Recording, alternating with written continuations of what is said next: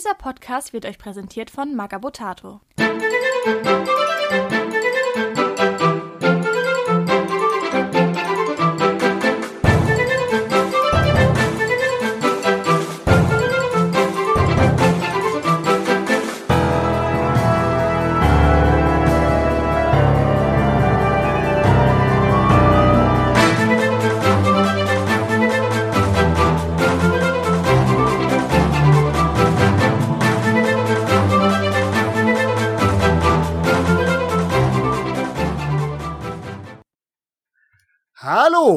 hier ist Magabotato, der Podcast rund um Tabletop, Brettspiele und geile Goblins. Und wir präsentieren heute auch wieder eine Folge vom Gasthausgeflüster. Wie ihr gehört habt, geht es uns um Gasthausgeflüster heute um geile Goblins. Und deswegen muss ich, Christian, als passionierter alter Goblin-Spieler, heute die beiden anderen Obergoblins von Freebooters Fate begrüßen. Erstmal meinen lieben Redaktionskollegen, den Michael. Moin, moin. Und für nicht vielleicht für jeden bekannt, unseren lieben Niklas. Nick, woher könnte man dich denn kennen? Ja, hi, erstmal. Äh, ja, woher könnte man mich kennen? Von den Livestreams, von den Messen, vom Discord, Von der Kaffeemaschine. von der Kaffeemaschine. Also Nick ist bei Werner, wie wir immer sagen, Flaggenjunge, Küchenjunge und Genau, Mädchen für alles. Kaffeebeauftragter. Oder Goblin für alles, genau. und wir drei haben uns heute zusammen gemacht, um nach einer wohlorganisierten Gasthausgeflüsterfolge über die imperiale Armada endlich mal eine chaotische Folge zu den Goblins aufzunehmen. Weil genau das macht unsere Goblin-Paraden aus.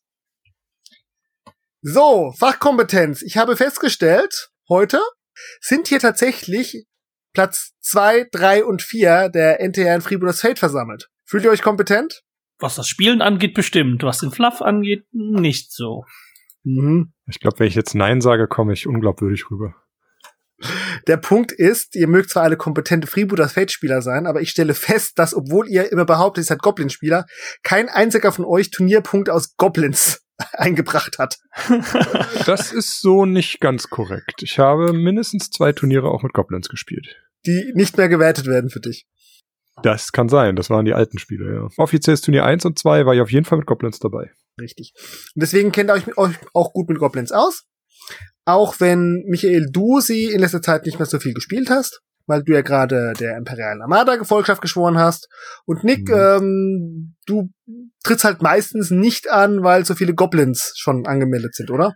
Ja, das war, glaube ich, bei meiner ersten Turnierteilnahme so. Ich habe geguckt, welche Mannschaft nehme ich. Hatte damals noch die Piraten und die Goblins zur Auswahl und hat geguckt, nee, sieben Goblins nehmen schon teil. Dann müssen wir nicht noch einen achten. Und äh, im Endeffekt habe ich dann mit den Piraten teilgenommen. Schade, aber was soll man machen? Ich hatte zwei schöne Spiele gegen Goblins. Ich war in dem Turnier auch Gob, einer dieser Goblins und ich hatte auch einige schöne Spiele gegen Goblins. Waren Ja. sehr viele Gegen da. Goblins, gegen Goblins spielt man oft. Ganz allgemein kann man sagen, neben den Piraten, die bei Anfängern beliebt sind, sind Goblins wirklich die beliebteste Mannschaft. Gerade auf Turnieren und sie schlagen sich auch auf Turnieren vergleichsweise gut, weil viele Turnierorganisatoren meistens Turnierszenarien wählen, unbedarft, die für Goblins leicht vorteilhaft sind. Aber da kommen wir noch mal drauf ein. Wenn man ein Turnier sehr geschickt organisiert, hat man auch so ein paar Sachen drin, wo einem die Masse von den Goblins gar nicht so viel bringt. Aber dazu kommen wir. Aber sie sind jetzt auch nicht so sehr auf den ersten Plätzen vertreten, oder? Also klar, immer mal wieder, aber ich meine, es ist gut, gut ausgeglichen jetzt. Also du sagst jetzt, dass Goblins turnierstark sind, aber begrenzt, also bedingt, würde ich sagen. ich sag's mal so, du findest bei den Goblins viele Spieler im unteren Drittel, du findest aber auch viele im oberen Drittel. Und ich kenn, kann mich an etliche Turniere erinnern, gerade im Aschaffenburger Umfeld, die von Goblins gewonnen wurden. Ah, okay. Da bin ich ja nicht so oft. Bevor wir uns hier in Details verlieren, Nick, Michael, was würden für euch die Goblins so ganz allgemein ausmachen? Klein, grün und gemein. Hast du dem etwas hinzuzufügen, Nick? Ja, klein, grün, gemein und sehr, sehr verrückt. Ja. Und einfach nur viele. Es ist auch ein offenes Geheimnis, dass zwar Werner sehr viele Modelle auch mal an andere Sculptors auslagert, aber bei den Goblins immer selbst Hand anlegt. Also er hat auch ein großes Herz für diese Fraktion, was manche Spieler schon kritisiert haben, weil die Goblins mir die schönsten Sachen kriegen. Allerdings würde ich mal sagen, die Goblins kriegen viele Sachen. Ich würde nicht behaupten, dass sie immer die schönsten, die, die besten sind. Doch, die schönsten, die besten finde ich schon. Sie haben es verdient. Wir haben hierher mal ausnahmsweise keinen Goblin-Hasser anwesend, soweit Goblins sind die tollste Fraktion. Viva la Goblution! Genau, bin ich voll auf deiner Seite. Ja, muss ich jetzt hier den Advocatus Diabolo spielen? Was willst du denn einwenden? Nein, ich, ich finde Goblins sind ein ganz integraler Bestandteil von Freebooters Fate, was ja bisher eigentlich rein aus Menschenfraktionen bestanden hat. Jetzt sind neu noch die Schatten dazugekommen, die aber auch größtenteils menschenähnlich sind, also vom Aussehen zumindest her. Naja, zwei und, nicht.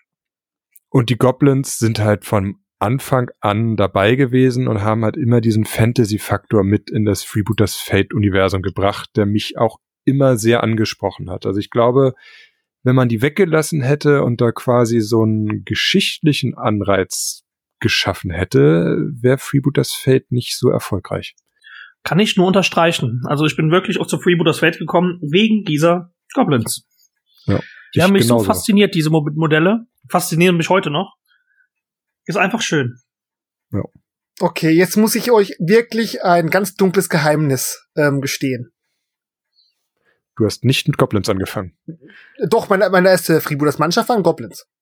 Gar keine Frage. Aber, Aber in der dunklen, dunklen Zeit, als Freebooter Miniatures auf den Markt kamen, das Freebooters Fate noch nicht so richtig gab, dann habe ich so ein paar Modelle gesehen und habe da so ein paar Goblins gesehen, die mir überhaupt nicht gefallen haben.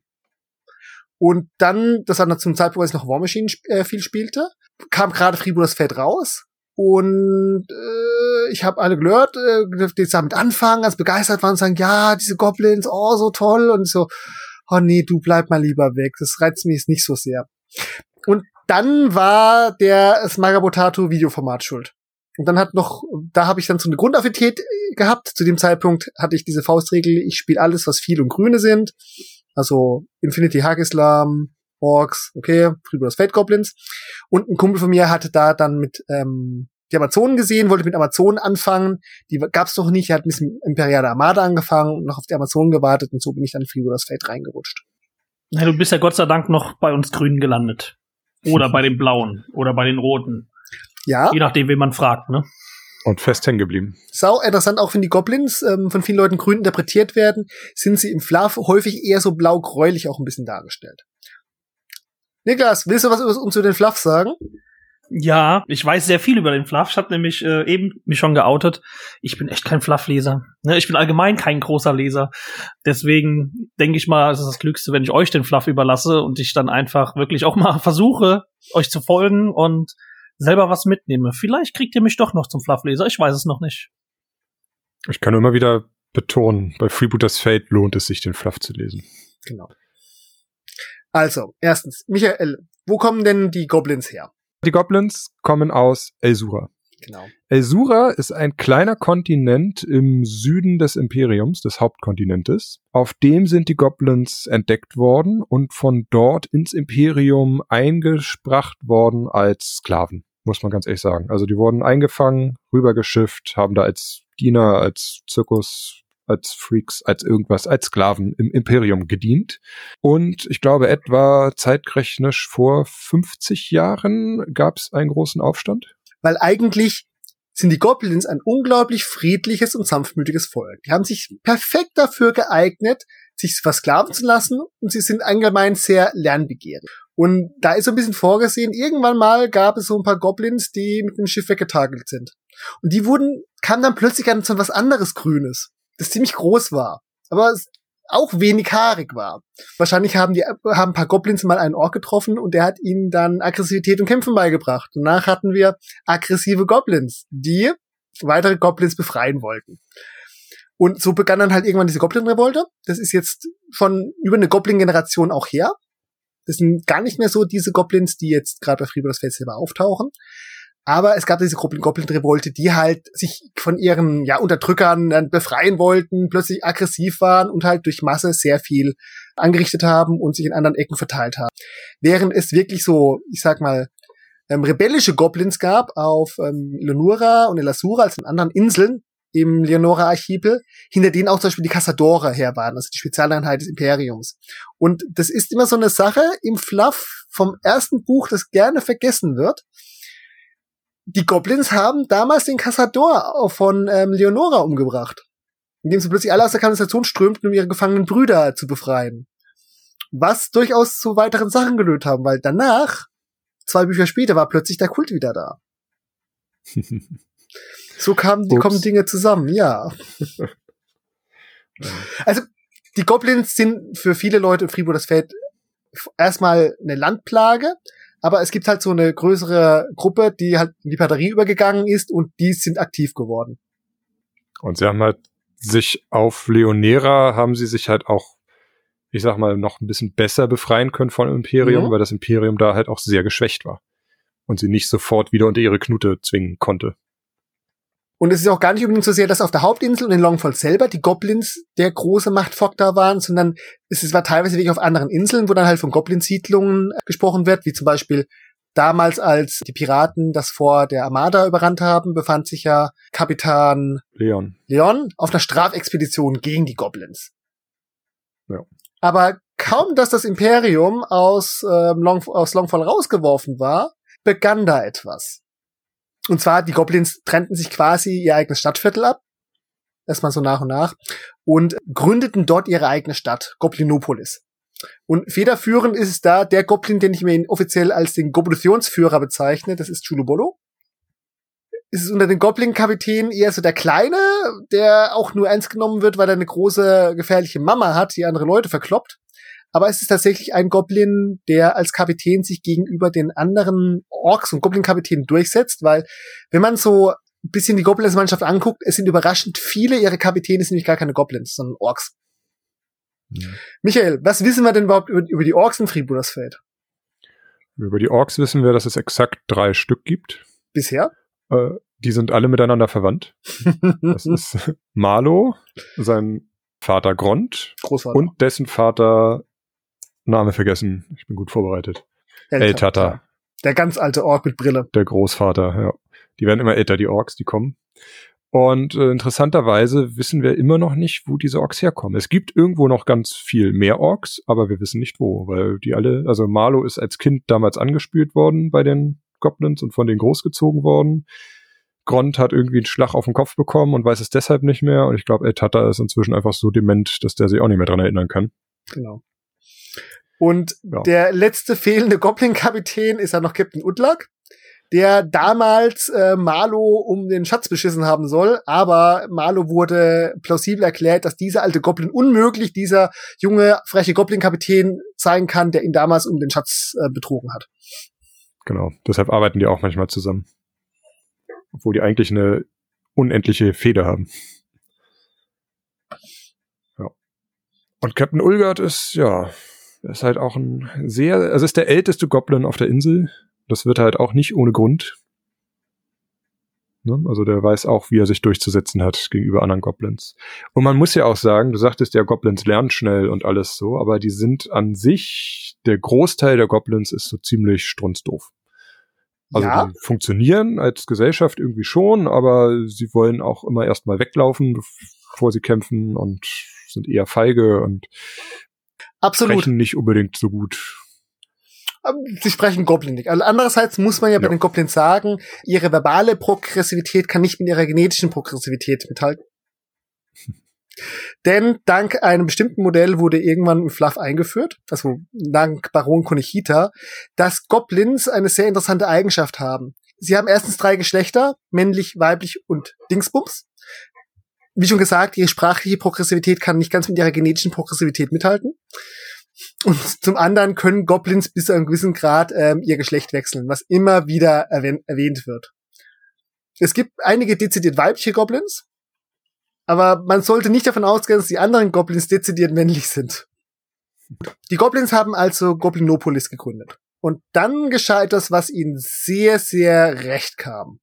Ja, der Vulkanausbruch, der das Hinterland der Insel überflutet hat, sorgte dafür, dass die Goblinopolis an die Mangrovenwälder an, also hat vorher schon an den Mangrovenwälder angegrenzt, aber das hat sich nochmal erweitert, das Sumpfgebiet. Also machen wir uns nichts vor, Goblinopolis war einfach das sumpfige, verlassene Eck von Longfall vermutlich. Aber die Goblins haben es halt befestigt und durch diese Veränderung der Wasserwege waren sie halt plötzlich mit ihren ganzen Kenntnissen der Mangroven einen riesigen Vorteil. Genau. Ne, also mit den kleinen Kanus können sie da halt wunderbar navigieren, sich verstecken und eben auch Goblinopolis, muss man ja auch sagen, mit äh, Nahrung und allem möglichen versorgen über diese Wasserwege eben auch vorbei an den offiziellen Häfen und Zöllen und irgendwas. Also es sind auch Schmuggler. Ja, die da ganz wohnen. stark. Insbesondere jetzt, nachdem ja Longfall wieder eine geteilte Stadt ist, wo deutlich herausgehoben wurde, gut, es gibt Longfall, es gibt Puerto Alte Este, also das Ostviertel, was von der Imperial Armada beschränkt ist, und es gibt Goblinopolis. Und durch Goblinopolis führen die besten Schmuggelwege ähm, an der großen Mauer vorbei, vom einen Viertel des anderen. Ja, was halt vor allem daran liegt, dass die Mauer ja Puerto Alto von Longfall trennt, aber mhm. Goblinopolis an beide Teile angrenzt, und zwar ohne Mauer. Mhm. Also es hat sich, die haben sich verbarrikadiert, die Goblins, sie haben Barrikaden aufgebaut, die äh, ja eben die beiden Stadtteile von Goblinopolis abtrennen. Und dadurch können sie da beide Seiten auch ein bisschen gegeneinander ausspielen. Ich gehe auch davon aus, dass sind auch viele Brücken im Spiel, egal wie wackelig die sind. Also mhm. wir merken, Goblinopolis ist eigentlich nicht so das tolle Viertel, aber dort, wo sie die Goblins in Goblinopolis frei, breit gemacht haben, vermutlich, wo sie auch ein bisschen erweitert haben, fand sich noch etwas anderes. Und es ist einer weiteren Fraktion ziemlich auf den Senkel gegangen. Und zwar, die Goblins haben mehr oder weniger aus Versehen das Hauptquartier der Bruderschaft besetzt und ausgehoben. Hm. Zumindest die große Bibliothek. Ja. Gab es einen unglücklichen Zwischenfall vermutlich zwischen einigen Fackeln, übereifrigen Goblins und viel brennbarem Material? Möglich. Möglich. Wir reden da nicht drüber. Auf jeden Fall ist die, die Bruderschaft ja schon vorher eine Weile in der Misere, aber durch die Goblins ist sie erst so richtig tief reingekommen, weil offensichtlich die Goblins auch die besten Geheimverstecke der Bruderschaft jetzt plötzlich besetzt haben. Ja muss man ja sagen, die Bruderschaft hat halt viel auch äh, in Tunneln und Kellern sich versteckt und aufgehalten. Aber die Goblins haben halt auch sich in der Kanalisation darunter noch aufgehalten und da eben auch drüber die Wege dann da reingefunden. Ja, und das war halt nichts vor ihnen sicher. Jetzt haben wir schon viel im Fluffs Mannschaftsbuch vorge äh, vorgegriffen, aber hm. als das Imperium versuchte, Longfall zurückzuerobern, wie hatten sich da die Goblins positioniert? Genau, die große Schlacht, die da kam, war ja eine, eine Bund aus Bruderschaft, Söldnern und Imperium, hat an sich versucht, die Insel zurückzuerobern. Und zurückgeschlagen wurden sie von einem Bündnis von den Piraten, den Debonnern, dem Kult und den Goblins. Und die Goblins die hatten in dieser Seeschlacht auch einen ganz zentralen Anteil. Und zwar sie haben sozusagen diese Mechaniken konstruiert, mit denen die Schiffe der Piraten nochmal diese letzte Fall Salve geschossen haben, die die Schiffe eingenebelt haben und dann weitergesegelt sind, während die Piraten mit ihren Booten sozusagen die Schussbahn der Armada unterlaufen haben und sie im Enderkampf in den Nahkampf gezwungen haben. Also die großen Schiffe wurden von den Goblins umgebaut, dass sie ohne Mannschaft segeln und sogar schießen können, wo sich wieder der Erfindungsreichtum der Goblins zeigt. Also man kann an sich könnte man die Goblins auch in eine leichte Steampunk-Schiene schieben, wenn man das möchte, weil sie eben auch Erfinder haben, die ich sag mal, für die Freebooters-Welt schon sehr moderne Maschinen betreiben. Oder auch mit viel mit Sprengstoff eben hantieren. Und dieses Wissen haben sich eben die guten Erfinder äh, zunutze gemacht, haben die großen Schiffe also selbstständig fahren lassen, selbstständig nochmal schießen lassen, haben das vorher auch mit Nebelmaschinen irgendwie alles eingenebelt, dass die Armada das gar nicht sehen konnte. Und äh, ja, der Enterkampf wurde dann mit kleinen Booten ausgetragen und dadurch haben sie es ja tatsächlich geschafft, die Armada auch auf dem Wasser zu besiegen und davon abzuhalten, ganz Puerto Alto oder ganz Longfall einzunehmen. Genau. Und da ich davon ausgehe, dass die Piraten die Goblins nicht zum Entern mitnehmen wollten, weil ihnen das dann doch zu unverlässig waren, waren die Goblins halt sehr viel damit beschäftigt, vor allem ihr Stadtviertel ähm, gegen die anderen Fraktionen, also vor allem gegen, gegen die Armada, zu verteidigen. Genau. Dass die eben also, da halt auch nicht mehr weitergekommen sind. Also der, der Plan der Armada war halt theoretisch über die Flanke, also über Goblinopolis, die als Flanke zu nutzen, um den Piraten eben in die Seite oder den Rücken fallen zu können. Und das haben die Goblins auch verhindert, indem sie eben Goblinopolis verteidigt haben. Es gab auch Vorschläge, die Stadt einfach zu verlassen und dem, der am Ende noch steht, was auf die Mütze zu geben, aber Goblinopolis haben sie erobert und das wollen sie auch nicht wieder vergeben. Das ist einfach ihr Stück Freiheit und dafür kämpfen sie auch. Mhm. Also wir sehen eine grundsympathische Fraktion, wenn sie denn so ein bisschen verlässlicher und berechenbarer wäre. Ja, also ich muss erstmal sagen, äh, vom Fluff mega geil. Selbst äh, noch nie so in dieser Länge gehört. Hat Spaß gemacht. Also wer bis jetzt noch keine Goblins spielt, ne, sollte man vielleicht mal überlegen, ob man nicht vielleicht Goblins spielt. Ich finde sie sehr schön.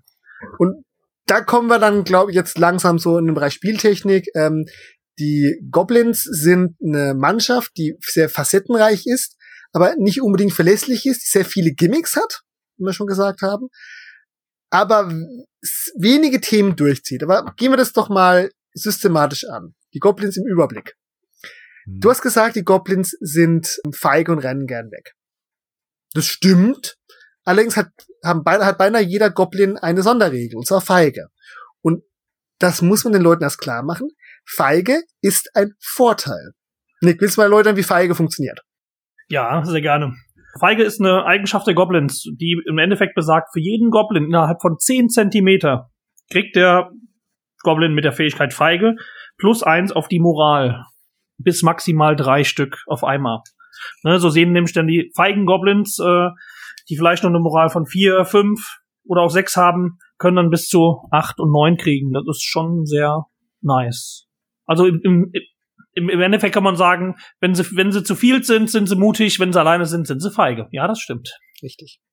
Genau, also der Hintergrund der Regel sagt quasi aus, äh, ja, wenn du eben viele Goblins hast, in der Masse sind sie mutiger, alleine sind sie feige und laufen weg. Aber jetzt komme ich mal dazu, die Masse ist auch genau das, was die Goblins ausmacht. Es ist nämlich eine Fraktion, die mit am meisten Modelle stellen kann und eigentlich auch stellen muss, einfach weil die Figuren selbst auch sehr günstig sind. Also günstig reden wir davon, ein Goblin-Gefolge beginnt bei 30 Dublonen. Das ist jetzt nicht von anderen Fraktionen unerhört, aber das ist schon sehr, sehr günstig. Das teuerste Goblin-Gefolge liegt allerdings schon bei 45, das ist der Hassadeur. Und zwischendrin hat man jede Abstufung. Okay, jetzt kann man sagen, ja, in dem Bereich, gut, da bewegen sich auch Gefolge von anderen Mannschaften. Die Goblins sind einfach ein bisschen günstiger, weil sie auch wirklich weniger können. Jetzt kommt aber dazu, die Spezialisten sind zwar durchaus spezialisiert und können manche Sachen besser als das Gefolge. Die befinden sich aber auch in einer sehr ähnlichen Preisklasse. Zwar die meisten Spezialisten bewegen sich zwischen 40, 45 und 50 Dublonen mit ein paar Ausreißer nach oben. Ein paar kleinen Ausreißern, ja. Viele fallen mir da nicht ein, die über die 60 Dublonen gehen. Und allein schon aus dem Grund sind die Goblins eine absolute Massenmannschaft, die allerdings halt natürlich dadurch ein paar Probleme in der Qualität haben. Das sollte man schon so deutlich sagen. Also Goblins haben grundsätzlich weniger Lebenspunkte. Ein großer Trugschluss ist zu sagen, Goblins seien weniger zäh. Tatsächlich waren in der V1 Goblins hatten sehr, sehr häufig Widerstand 3, wo Amazonen nur Widerstand 2 hatten. Aber gerade im Gefolge jetzt durch die V2 ist auch durchgängig Widerstand 2 und auch manch ein Goblin wurde ein bisschen weniger zäh jetzt. Goblins halten nur von den Lebenspunkten und von der Moral weniger aus als andere Gefolge. Sie sind jetzt nicht in dem Sinne, ja, weniger widerstandsfähig. Ich glaube, vom Gefolge haben doch, glaube ich, die harten Jungs sogar Widerstand 3. Kann das sein? Widerstand 3, muss man sagen, ist inzwischen in der 2.0 bei Gefolge sehr selten. Also das ja, sie haben, also das harte Mädel hat auf jeden Fall zwei, drei. Ja. Also hält schon ein bisschen aus dem neuen Leben, ne? Muss man sagen, neun Leben sind neun Leben, ne? Und das für ein Gefolge ja. für 40 Dublonen.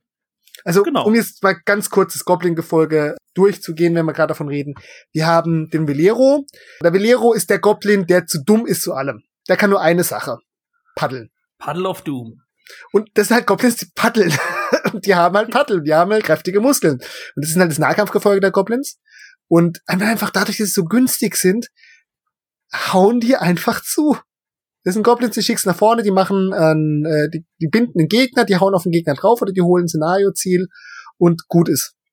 Man erwartet nicht viel von denen, aber wenn man mit drei Veleros einen gegnerischen Spezialisten angreift und zwei Veleros dabei sterben, hat man schon die Abnutzung gewonnen.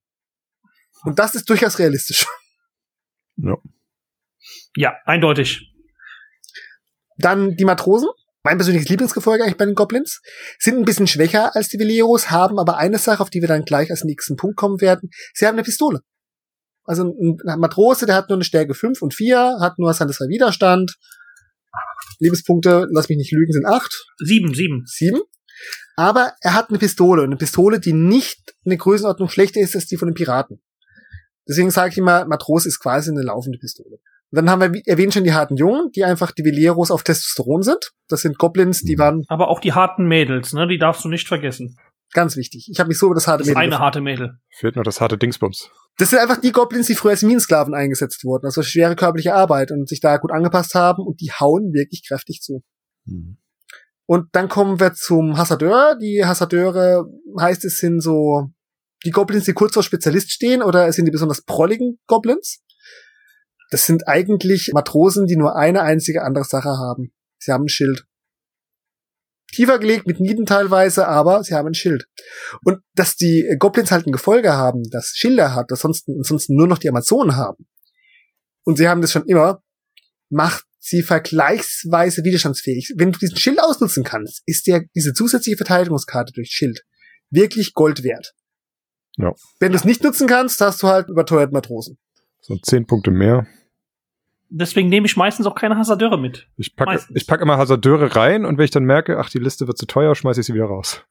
Ich habe früher sehr gern Hassadeure gespielt, habe sie dann eine Weile ganz ignoriert und ich habe sie zwischenzeitlich wieder für mich entdeckt. Auch wenn man sie ein bisschen migrieren kann, baue ich häufig, wenn ich sage, ich habe ein wichtiges Modell, baue ich mir ein Hassadeur ein als Leibwächter. Weil, wie wir gesagt haben, die Sache mit der Masse führt dazu, dass Goblins sehr häufig die Taktik ausnutzen, im Getümmel zu stehen. Das ist, dass man zwei Goblins nebeneinander stellt und einen dadurch halt deckt, dass der andere Goblin daneben steht, dass es halt eine 50-50 Chance gibt, diesen Goblin halt nicht zu treffen.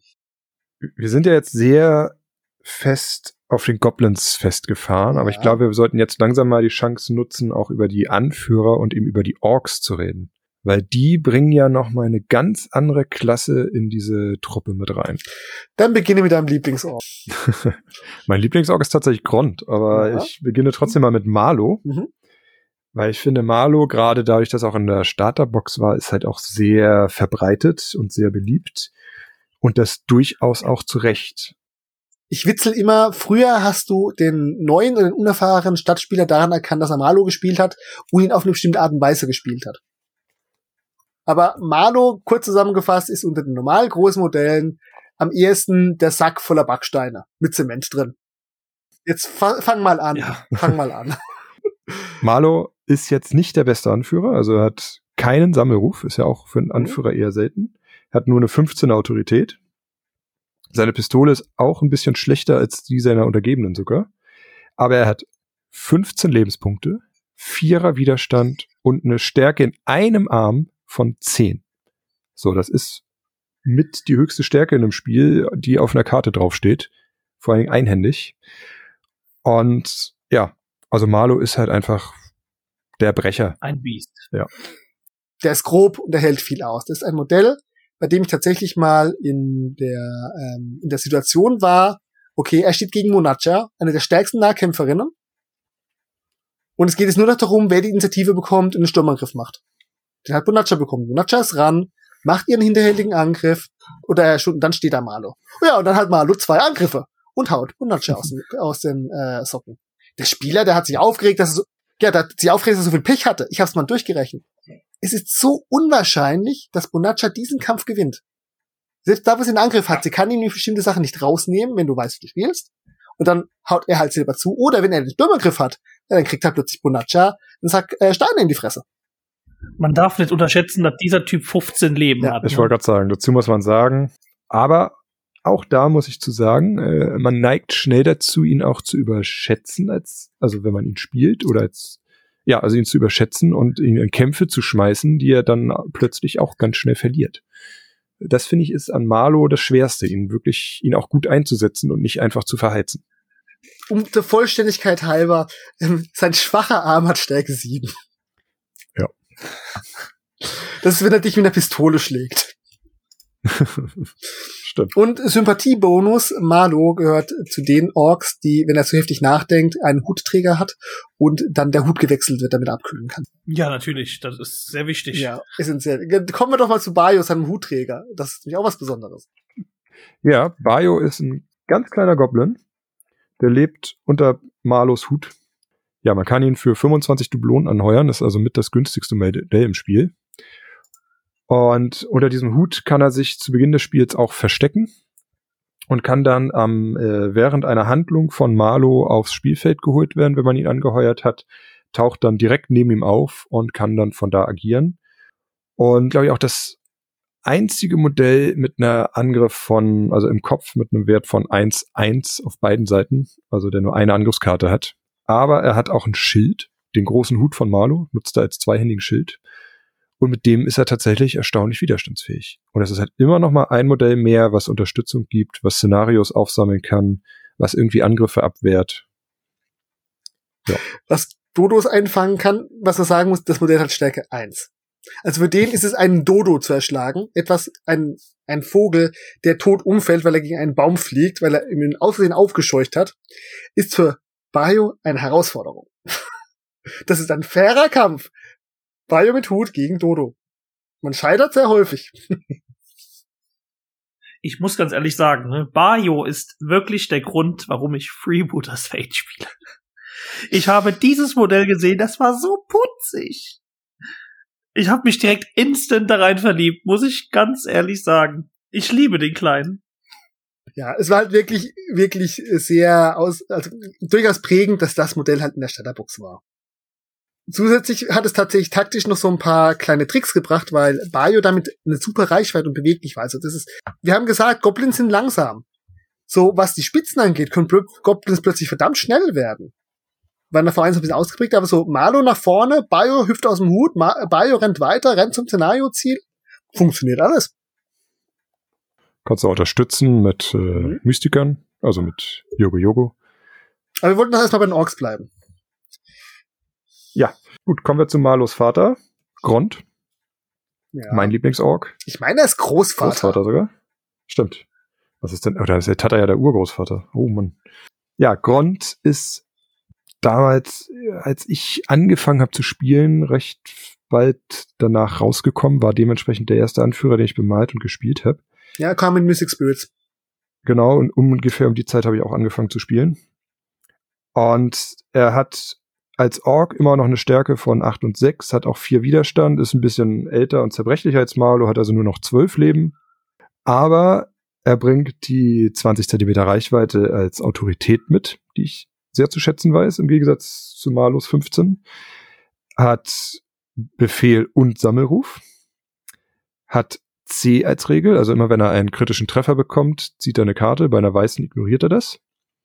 Hat Scharfschütze, das heißt im Fernkampf eine Angriffskarte mehr und das kombiniert er mit drei Pistolen, die er rechts oder links benutzen kann, die auch noch einen Wert von 6, 4 auf 30 haben.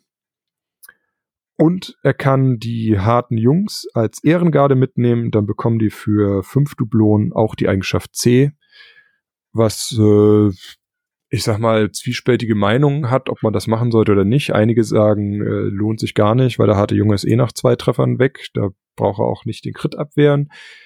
Ich hab's gerade in der 1-0 habe ich sehr, sehr gerne gespielt, weil oft der erste Treffer irgendwie doch auch ein Crit war und der dann automatisch ignoriert wurde, zu der Zeit noch das fand ich sehr gut, weil dann wusste ja auch der Erste, ist egal, wer ich getroffen werde, es kann kein Crit sein, ich kann weiter agieren und nach dem zweiten ist er tot, okay, da ist auch egal, ob es ein Crit war.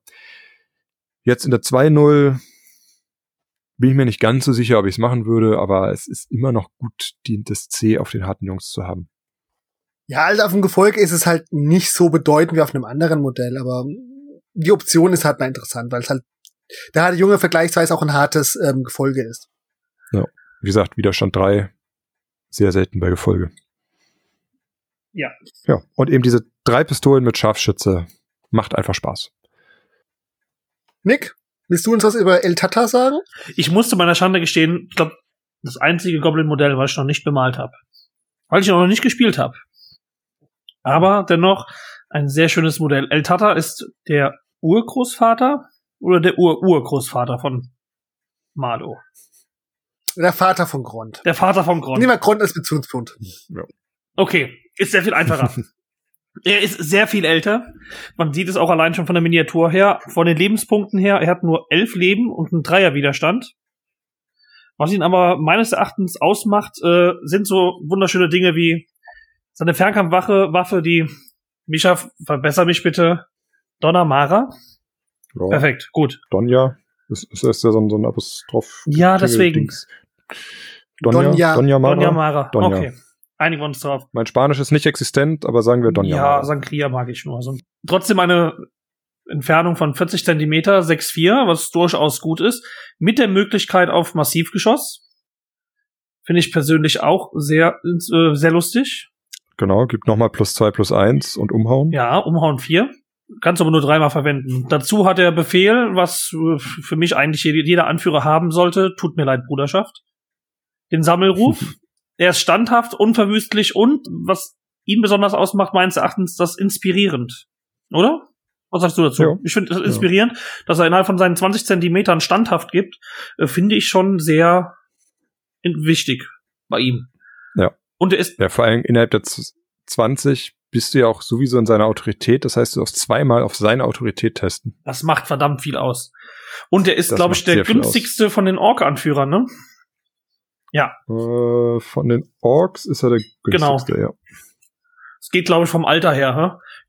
Äh, obwohl, nee, Manu ist äh, der zweitgünstigste. Nee, nee. Kont, kont wirklich in den besten Jahren, ne? Gut zu wissen. Wobei Malo plus Bayo wieder teurer ist. Ja, plus Bayo. Weil Bayo geht ja nur mit Malo zusammen. Sonst kann man den nicht mitnehmen. Aber sonst, äh, Grund ist halt einfach so teuer, weil er halt Allrounder ist. Er hat halt nicht, ja. nicht irgendwo den Nachteil, den irgendeiner der anderen hatte. Dass man mit Malo ja. eben auf Fernkampf verzichtet und ein bisschen vorsichtig sein muss. Dass man ihn nicht in zu harte Kämpfe schicht oder bei El Tata. Ja, da hat er auch noch eine Stärke 8, weil El Tata ist schon eher ein Fernkampfanführer. Den kann man in den Nahkampf schicken. Aber sobald er halt einen Krittreffer im Arm hat, verliert der schon an Wert. Ja. El Tata hat ja auch den Nachteil, den großen, großen Nachteil, dass er ein Anführer ist, eine schwere Waffe hat und mit dem Massivgeschoss noch das Risiko hat, dass er noch umgeworfen wird, also noch eine Aktion verliert, um wieder aufstehen zu müssen. Das ist die Rückstoßregel. Ja, bei einer schwarzen Karte, wenn er schießt, äh, geht er zu Boden und ist dann wehrlos. Aber hat eben auch noch Stärke 8, also den würde ich auch nicht jetzt äh, einfach im Nahkampf ignorieren, wenn es so weit kommen sollte. Ja. ja. Genau. Aber er ist halt der Fernkämpfer mit 40 Zentimeter Reichweite. Wobei eigentlich, wenn man bei den Goblins den Fernkämpfer spielen will, geht man besser zu den Goblins und zwar zu Captain Ulgard.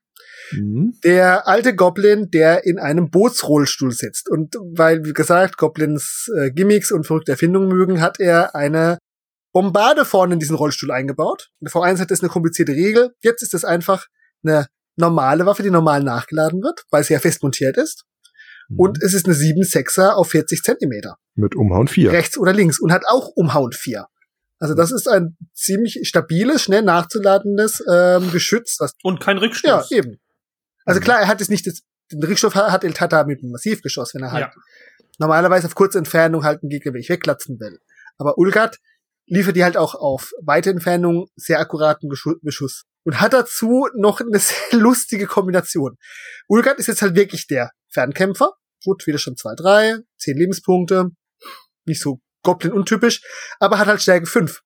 Und das ist weniger ja. als das Nahkampfgefolge von den Goblins. Das ist genauso viel wie ein Matrose von den Goblins. Dafür hat er halt noch gut neben Anführer, Befehl an Sammelruf und 20er Autorität, hat er halt noch attraktiv. Das bedeutet, Ulgard sitzt auf einer Schatzkiste. Das mhm. sorgt dafür, dass alle Goblins in seiner Umgebung so motiviert sind, dass sie deswegen mit mehr Stärke zu hauen können. Und Ulgard ist nicht alleine auf seiner Base. Er hat noch ja. seinen Bootschieber. Und den Ulgards Begleiter kann man für fünf Dublonen auch anheuern. Äh, ist dann allerdings nur eine Ausrüstungskarte, also das Modell ist trotzdem immer dabei.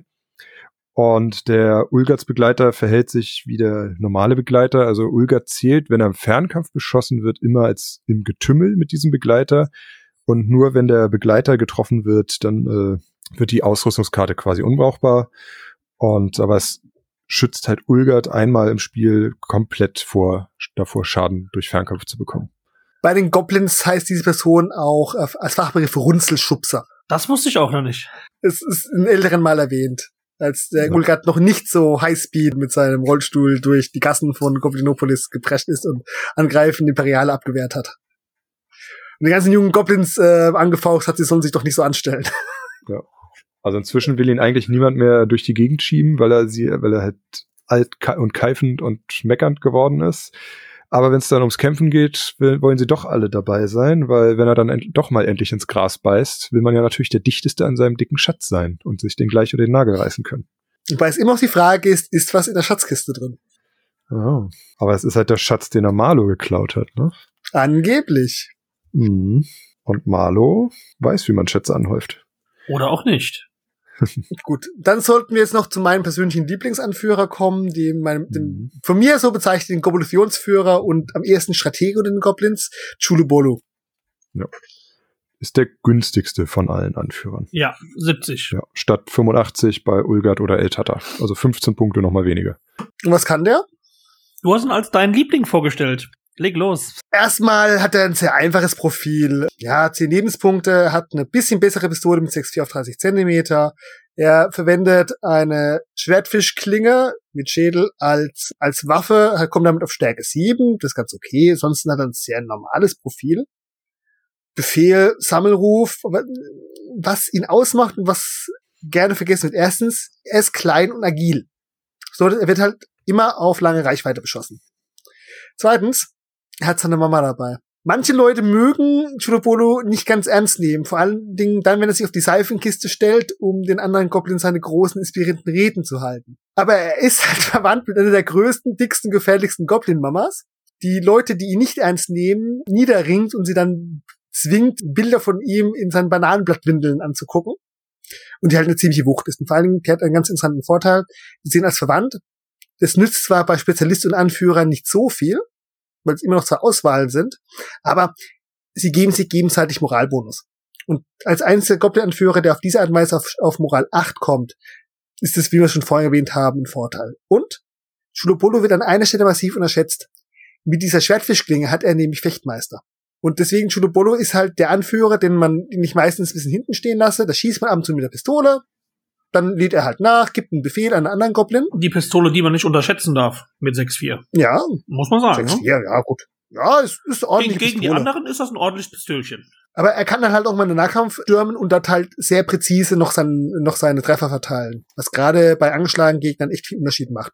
Und ich schätze ihn halt deswegen, weil er halt am besten für so ein Befehlsspiel, ein Strategiespiel mit den Goblins geeignet ist. Weil er ist halt nicht Mhm. der große Ork, den man, man dann doch irgendwann äh, in den Kampf brachen will. Und er ist auch nicht so ein großes Ziel.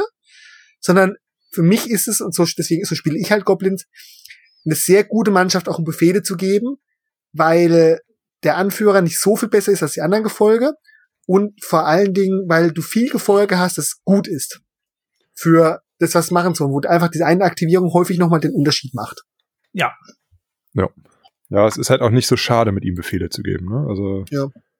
Bei Marlo, den will man halt einfach nach vorne haben, der soll austeilen und zuschlagen und mit dem Befehle geben, ist eigentlich immer so ein bisschen. Ja gut, das ist aber sein rechter Also- Arm, der uns da einfach nur fasziniert mit 10. Ne? Das ist schon einfach, nee, du kannst keine Befehle geben, du musst draufhauen. Ne? Das ist halt bei dem einfach Ja, so. Das ist Ja. so.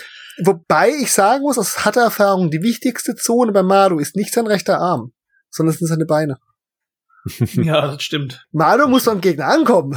Dann ist ja Ja. egal, ob, der, ob er mit Stärke 7 oder mit Stärke 10 zuhaut. Ja. Aber Stärke 10 ist halt Ja, Stärke 10 beeindruckend. ist Stärke 10 auf einer Arm. Und 15 Lebenspunkte. Und 15 Lebenspunkte. Und der Widerstand muss ihn 4. erstmal, ja, und Mhm. genau, mit Widerstand 4 muss er erstmal 8 Lebenspunkte anfangen, bevor er darüber nachdenkt, ob er Moraltests ablegt. ja, ja. Also es ist halt Marlo, ne? Da ist schon, das ist ein- beeindruckend. Ja, wir mögen ihn. Die Kunst besteht halt darin, wann du Maldo nicht in den Nahkampf schickst. Ich habe es noch nicht beschafft, ihn fertig zu bemalen. Der steht seit Jahren auf meinem Tisch. Ich habe ihn sogar schon mal entfärbt, weil ich nochmal anfangen wollte. Jetzt haben wir was gesagt. Ich habe gesagt, dass Matrosen quasi eine laufende Pistole sind. Was ist denn die eine Sache, die Goblins neben der Masse noch besonders gut können? Schießen? Okay, schießen die genauso gut wie die Armada oder wie die Amazonen? Nein, aber sie haben unglaublich viele Pistolen dabei. Und dadurch können sie eben auf kurze bis mittlere Reichweite schießen sie halt und vor allem äh, schießen sie mit derselben Stärke, wie sie auch in den Armen haben oder nur ganz bisschen weniger. Und es hat halt ähnlich wie bei den Piraten, so ziemlich jeder Goblin hat irgendwie auch eine Pistole dabei. Dadurch, dass die Goblins deutlich günstiger sind als Piraten, führt dazu, dass die Goblins auf kurze Reichweite einen ziemlich ekligen Beschuss aufbauen können. Allerdings es sind Pistolen, sie müssen auch noch nachgeladen werden. Also die Goblins sind keine ausgesprochene Fernkampffraktion, würde ich sagen. Vor allem, weil sie ja kaum Modelle auf lange Reichweite haben. Das ist die große Schwäche von den Goblins.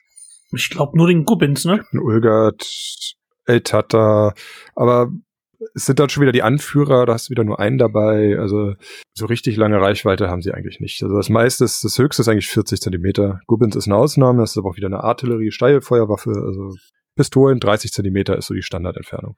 Deswegen, äh, Goblins haben sozusagen so eine kleine Todeszone vor sich, aber das kann man sehr gut ausnutzen, weil gerade diese Pistole, um nochmal ein bisschen hinten stehen zu bleiben, Gegner einfach zu nerven. Bei den Goblins habe ich keine Hemmung, eine Pistole einfach abzufeuern, weil ich sage, ja, ich könnte was Besseres tun. Nein, man schießt halt einfach mal. Wenn der Goblin nichts Besseres zu tun hat, man hat ja viele davon, dann lädt er halt mal nach.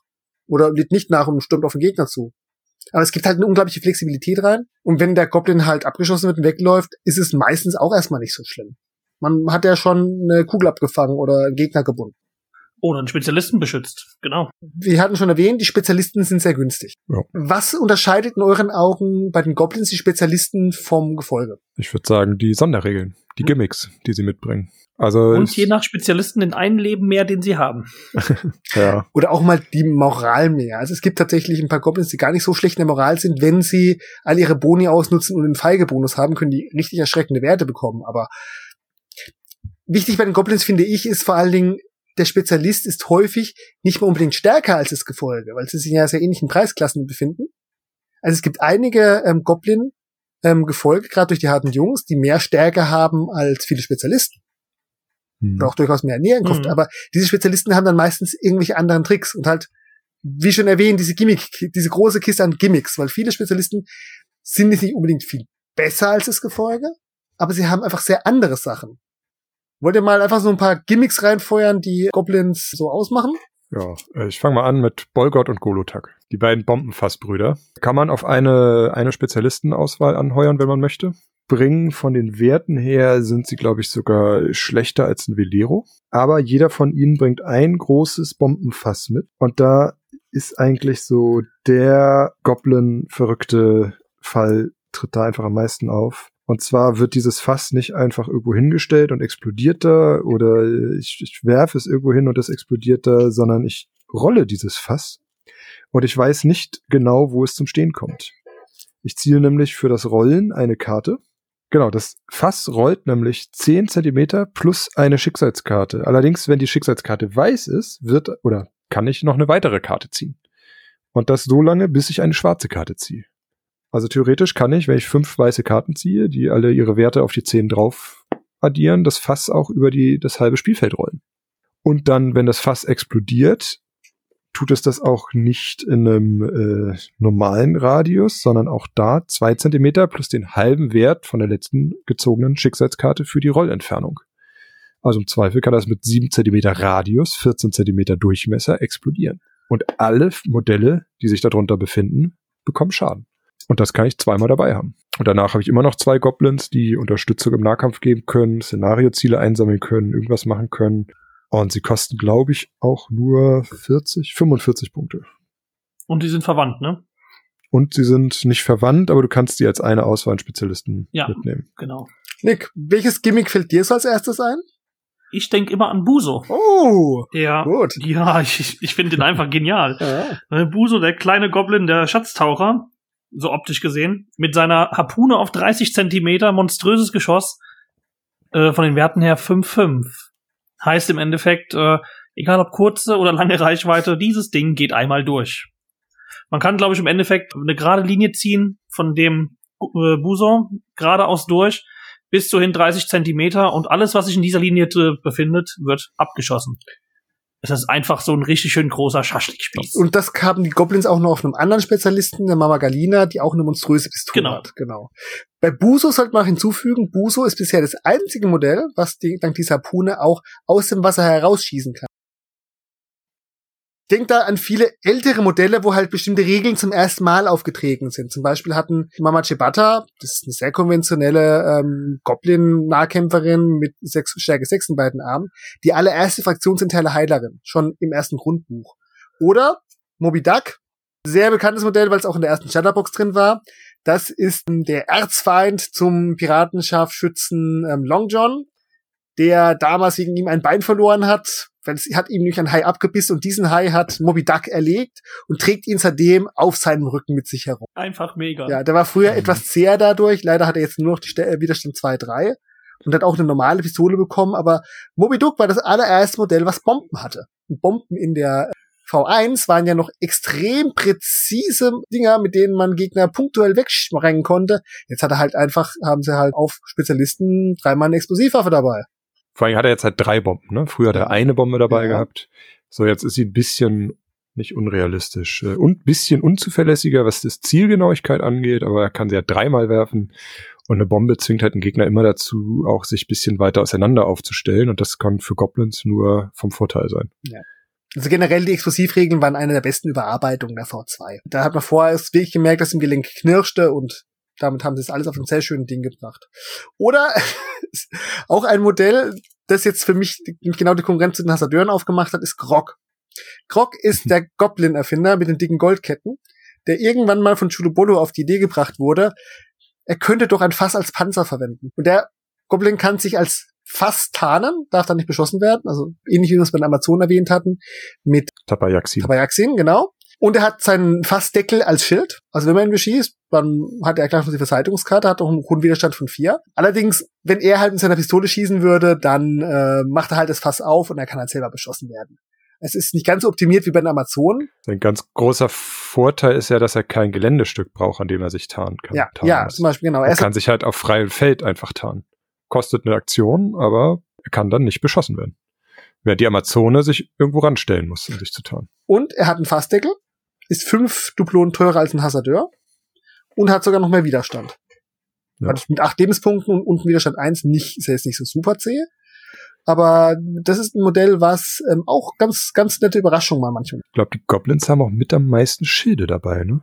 Du hast Grog, du hast die Hasardeure, du hast Bayo und Ampara. Ja.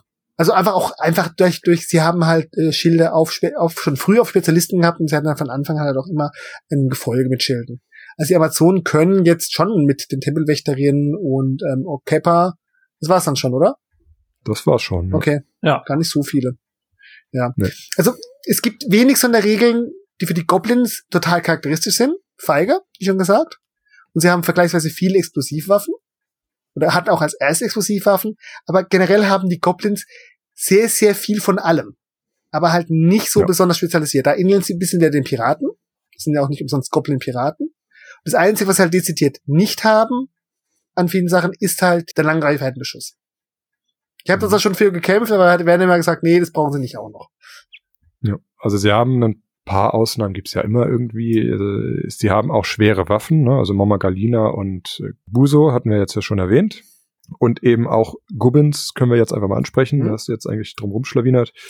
Gubbins ist der Goblin-Erfinder, der halt Raketen irgendwie erfunden hat und mit zum Kampf bringt. Und das sind eben auch Artillerie, Steilfeuerwaffen, die auf 50 Zentimeter geschossen werden können und dann noch einen Explosionsradius haben von drei Zentimetern. Also das ist eigentlich eine sehr gute Fernkampfwaffe mit einer unglaublich großen Reichweite.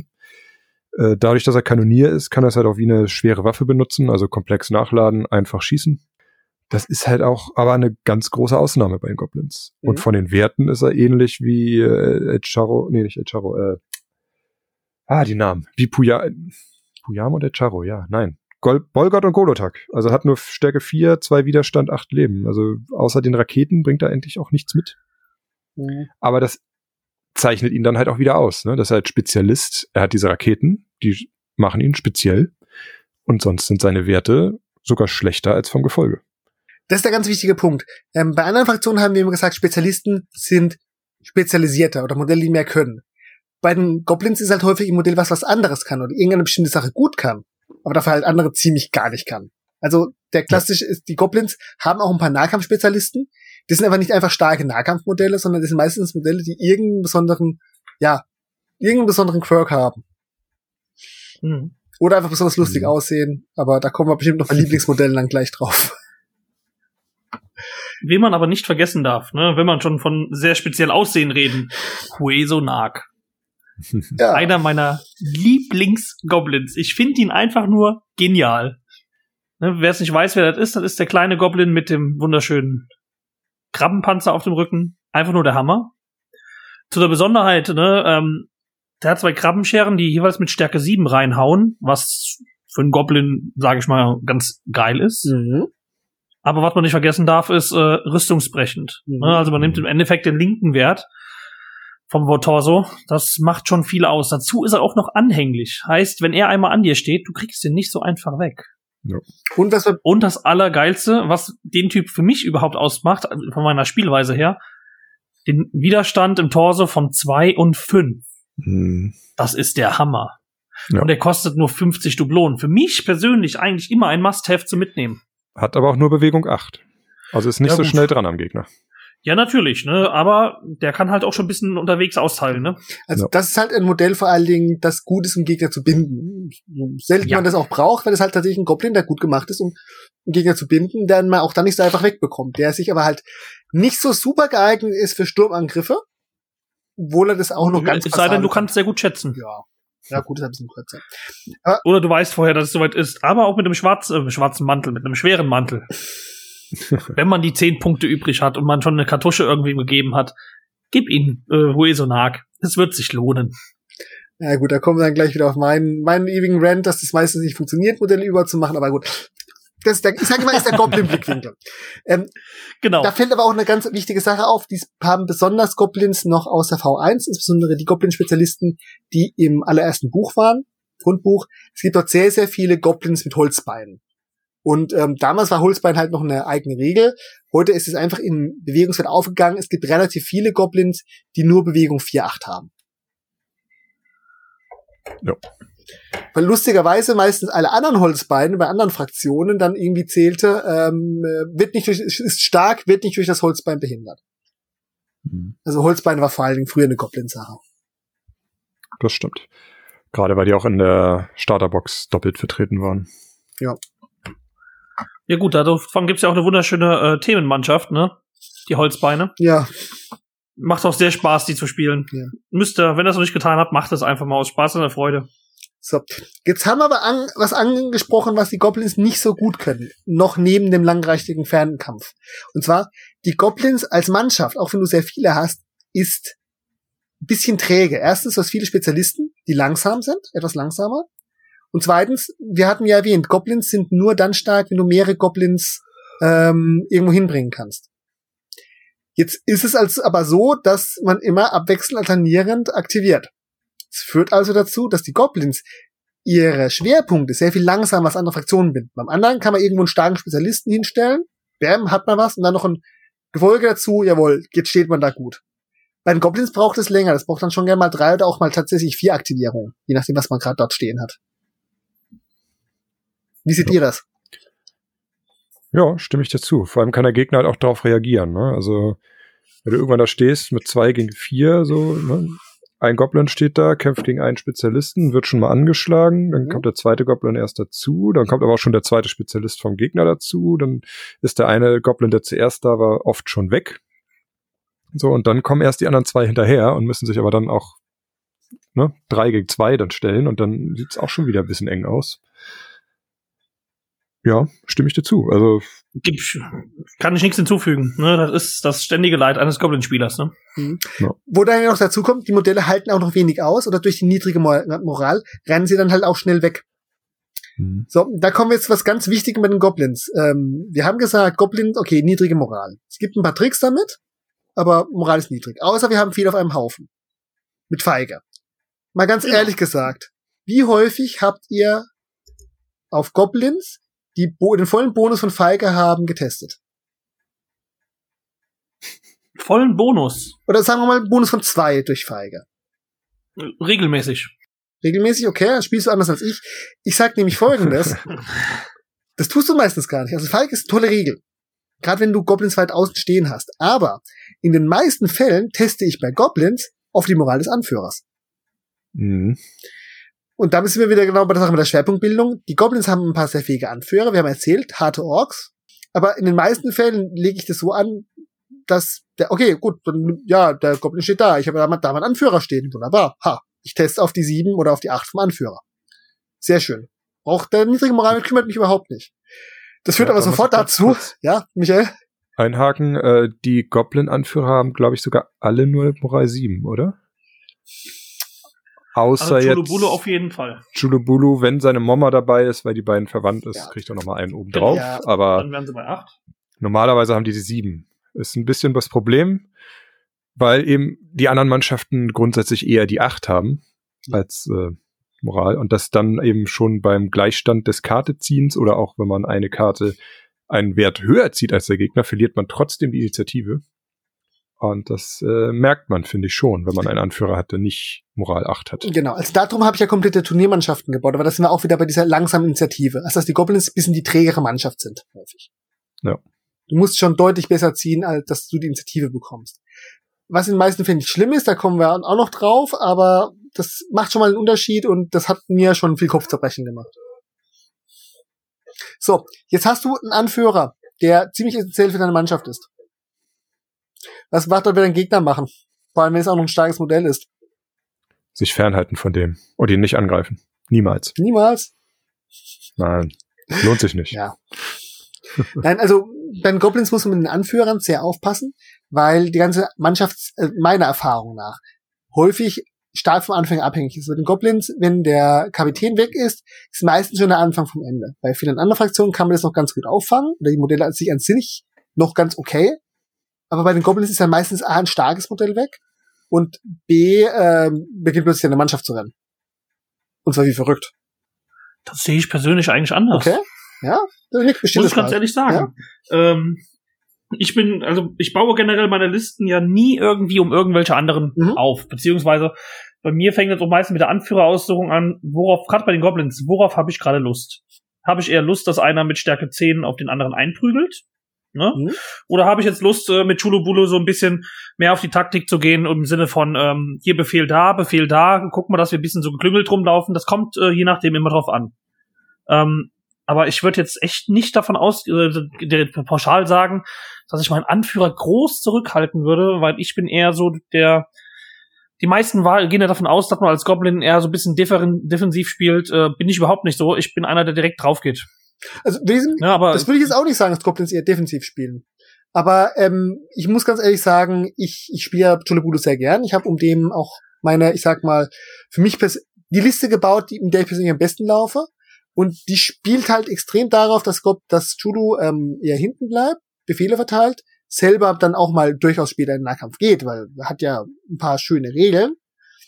Aber das, die ganze Liste ist darauf gebaut, dass ich halt mit ähm, Phonogra den Musiker habe und den Ansporn, der noch Mhm. seine Befehle und vor allem die Moralblase weiter verteilt, dass ich Mama Galina dabei habe, die die Moral von Chudobolo erhöht, weil er verwandt ist. Mama Galina ist zwar ein teurer Spezialist, aber die auch ein bisschen Wumms reinbringt. Und meistens, und das ist genau das, was Michael vorhin ja angesprochen hat, treibe ich das auch noch ein bisschen auf die Spitze und nehme dann zum Beispiel noch ein Taktikmanual mit, dass ich tatsächlich ähm, den kleinen Vorteil habe, dass ich plötzlich mit Goblins auf Initiative 9 ziehe. Das ist ja immer noch eine Initiative 9 mit Boni, also beim Gleichstand hast du immer noch verloren, aber du hast halt plötzlich mal die Chance, als Goblin höher zu ziehen. Und damit ja, natürlich, klar. und damit, das kombiniere ich dann meistens mit relativ viel Gefolge und noch ein paar ausgewählten Spezialisten, ähm, komme ich persönlich sehr gut zurecht. Also ich habe mit der Liste kaum schlechte Erfahrungen gemacht. Und einige Leute schon böse überrascht, weil sie dachten, naja, Goblins rennen. Nee, die Goblins sind plötzlich verdammt stabil geworden. Ja, mit Moral 9. Wobei, nee, der, Also der Manja acht, geht nur das auf die Moral ist ne? acht Ja. immer noch. Aber Moral Ja. 8 auf Ja, aber Goblins 8 ist halt, ist halt auch, ist halt durch die Musiker halt auch weit verbreitet dann, ne? Ja. Mehr als nur die, die 20, die du, glaube ich, hast. aber da sind wir auch wieder Aber bei das stimmt schon. Man, bitte du. man testet meistens auf den Anführer. Also muss ich auch einfach sagen irgendwie. Aber ich muss auch sagen, ich bin überrascht, wie viele Moraltests ich auf zwei oder drei auch schon bestanden habe. Also gerade wenn auch schon einer panisch weggelaufen ist Ja. und schon kurz vorm Rand war und eigentlich rauslaufen sollte und dann, ja, ich ziehe auf die zwei, oh, ich krieg sogar noch einen Schatz und er steht wieder und kommt gleich zurück und haut dich noch. Ne? Das ist echt oft passiert bei mir, Ja, muss ich also sagen. das ist auch überraschend, einfach auch durch die Menge an Modellen, die dann halt Ja. irgendwann läuft. Ähm, bei den Goblins tut sich halt vieles statistisch ausgleichen, dadurch, dass du einfach viele Sachen verdammt oft machst. Genau diese Ja. Stärke 5-4 Pis äh, Pistolen auf den 30 Zentimetern. Ja, da schießt man eine Pistole ab, okay, dann hat sie nicht viel Schaden gemacht. Nicht so schlimm, du hast noch ein paar. Und die schießt die nächste, okay, die macht okay Schaden. Und die dritte, da ziehst du mal zufällig hoch. Und plötzlich hast du halt mit deinen drei miesen Pistolen, ist plötzlich das gegnerische Modell weg oder sehr heftig angeschlagen. Ja. Also du kriegst halt einfach Ja, Masse durch, äh, Klasse durch Masse. ja, ne? also bei den Goblins gilt wirklich dieses ähm, ähm, Quantität hat eine ganz eigene Qualität. Nicht, mhm. weil du so viel hast. Gerade in der 2 ist ja der Unterstützungsbonus auch weggegangen, das, was ich sehr heftig vermisse, dass du jetzt nur noch Stärke plus Stärke 1 in der Unterstützung kriegst. Da musst du den Goblins schon ein bisschen gucken, weil ich früher mit Stärke mhm. 2 in der Unterstützung plötzlich Stärken hatte, manchmal allerlattig. Und äh, das ist man mit den Goblins schnell hinbekommen. Aber ähm, gar nicht mal die Masse der Angriffe, sondern dass halt bei den Massen dann auch die Extremvarianten dabei sind, während die Angriffe, die sowieso wenig Schaden machen, dann halt einfach statistisch nicht ins, ins Gewicht fallen. Und da hast du halt immer welche drin. Ja gut, aber das passiert halt genauso auch, wenn du nur einmal mit einem Piraten oder mit einer Armada schießt. Ja. Bei den drei hast halt dann halt jemand auch die starken Ergebnisse dabei.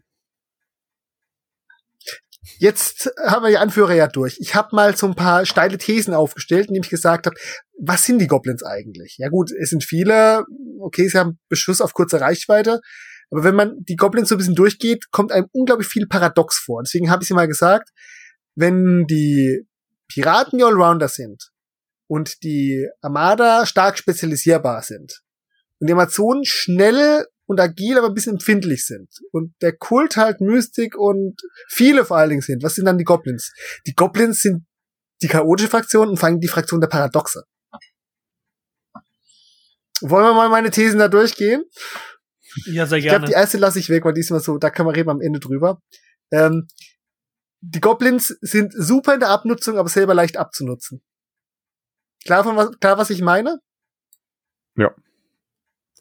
Also, das vielleicht, also, ja, es ist klar. Äh, ich, ich versuche trotzdem mal zu erläutern, wie mhm. ich es verstehe. Äh, es ist einfach halt zu sagen, wieso sie selber leicht abzunutzen sind, ist halt einfach dadurch, dass sie sehr wenig Lebenspunkte haben und auch sehr wenig Moral außerhalb ihres Anführers, sind sie halt auch leicht aus dem Spiel zu nehmen. Also ein einzelner Goblin, wenn der angegriffen wird mit einer Stärke 8 gegen Widerstand 2, ist ein Erwartungswert von 6, 7 Schaden. Ja, so viel Lebenspunkte hat ein Goblin im Gefolge. Und selbst ein Spezialist mit neun Leben, der ist dann auch auf Moral 2 runter ja, kann man mal bestehen mit Glück, aber die Wahrscheinlichkeit sagt eher nein und dann rollt er panisch weg und dann ist er auch erstmal aus dem Spiel genommen. Und das geht sehr schnell, sehr oft. Aber der Gegner muss halt auch die entsprechende Aktion aufwenden dafür. Und umgekehrt, wenn der Gegner agiert hat mit seinem Modell, hat man als Goblin-Spieler oder andersrum, wenn der Gegner sogar durch ist mit dem Aktivieren seiner Modelle, mit seiner ganzen Mannschaft, hat man als Goblin-Spieler oft noch drei, vier, wenn man schon gut gespielt hat, vielleicht sogar fünf Modelle, die noch nacheinander agieren können und sich eben ein oder zwei gegnerische Spezialisten oder Gefolge vornehmen können, die umzingeln können und so lange auf den einkloppen, bis der keine Lust mehr hat mitzuspielen also das, was ich vorhin gesagt habe mit den drei Veleros gegen den Spezialisten, das ist ein absolut realistisches Szenario. Das sind 90 Punkte, ja. die man einsetzt. Und selbst wenn man dabei die zwei Goblins verliert, die wegrennen, und, eine, und ein Velero steht noch und hat einen gegnerischen Spezialisten rausgenommen, hat man schon die Abnutzung gewonnen. Es kann sein, dass die, Ab dass die Aktivierungen dann blöd gelaufen sind. Okay.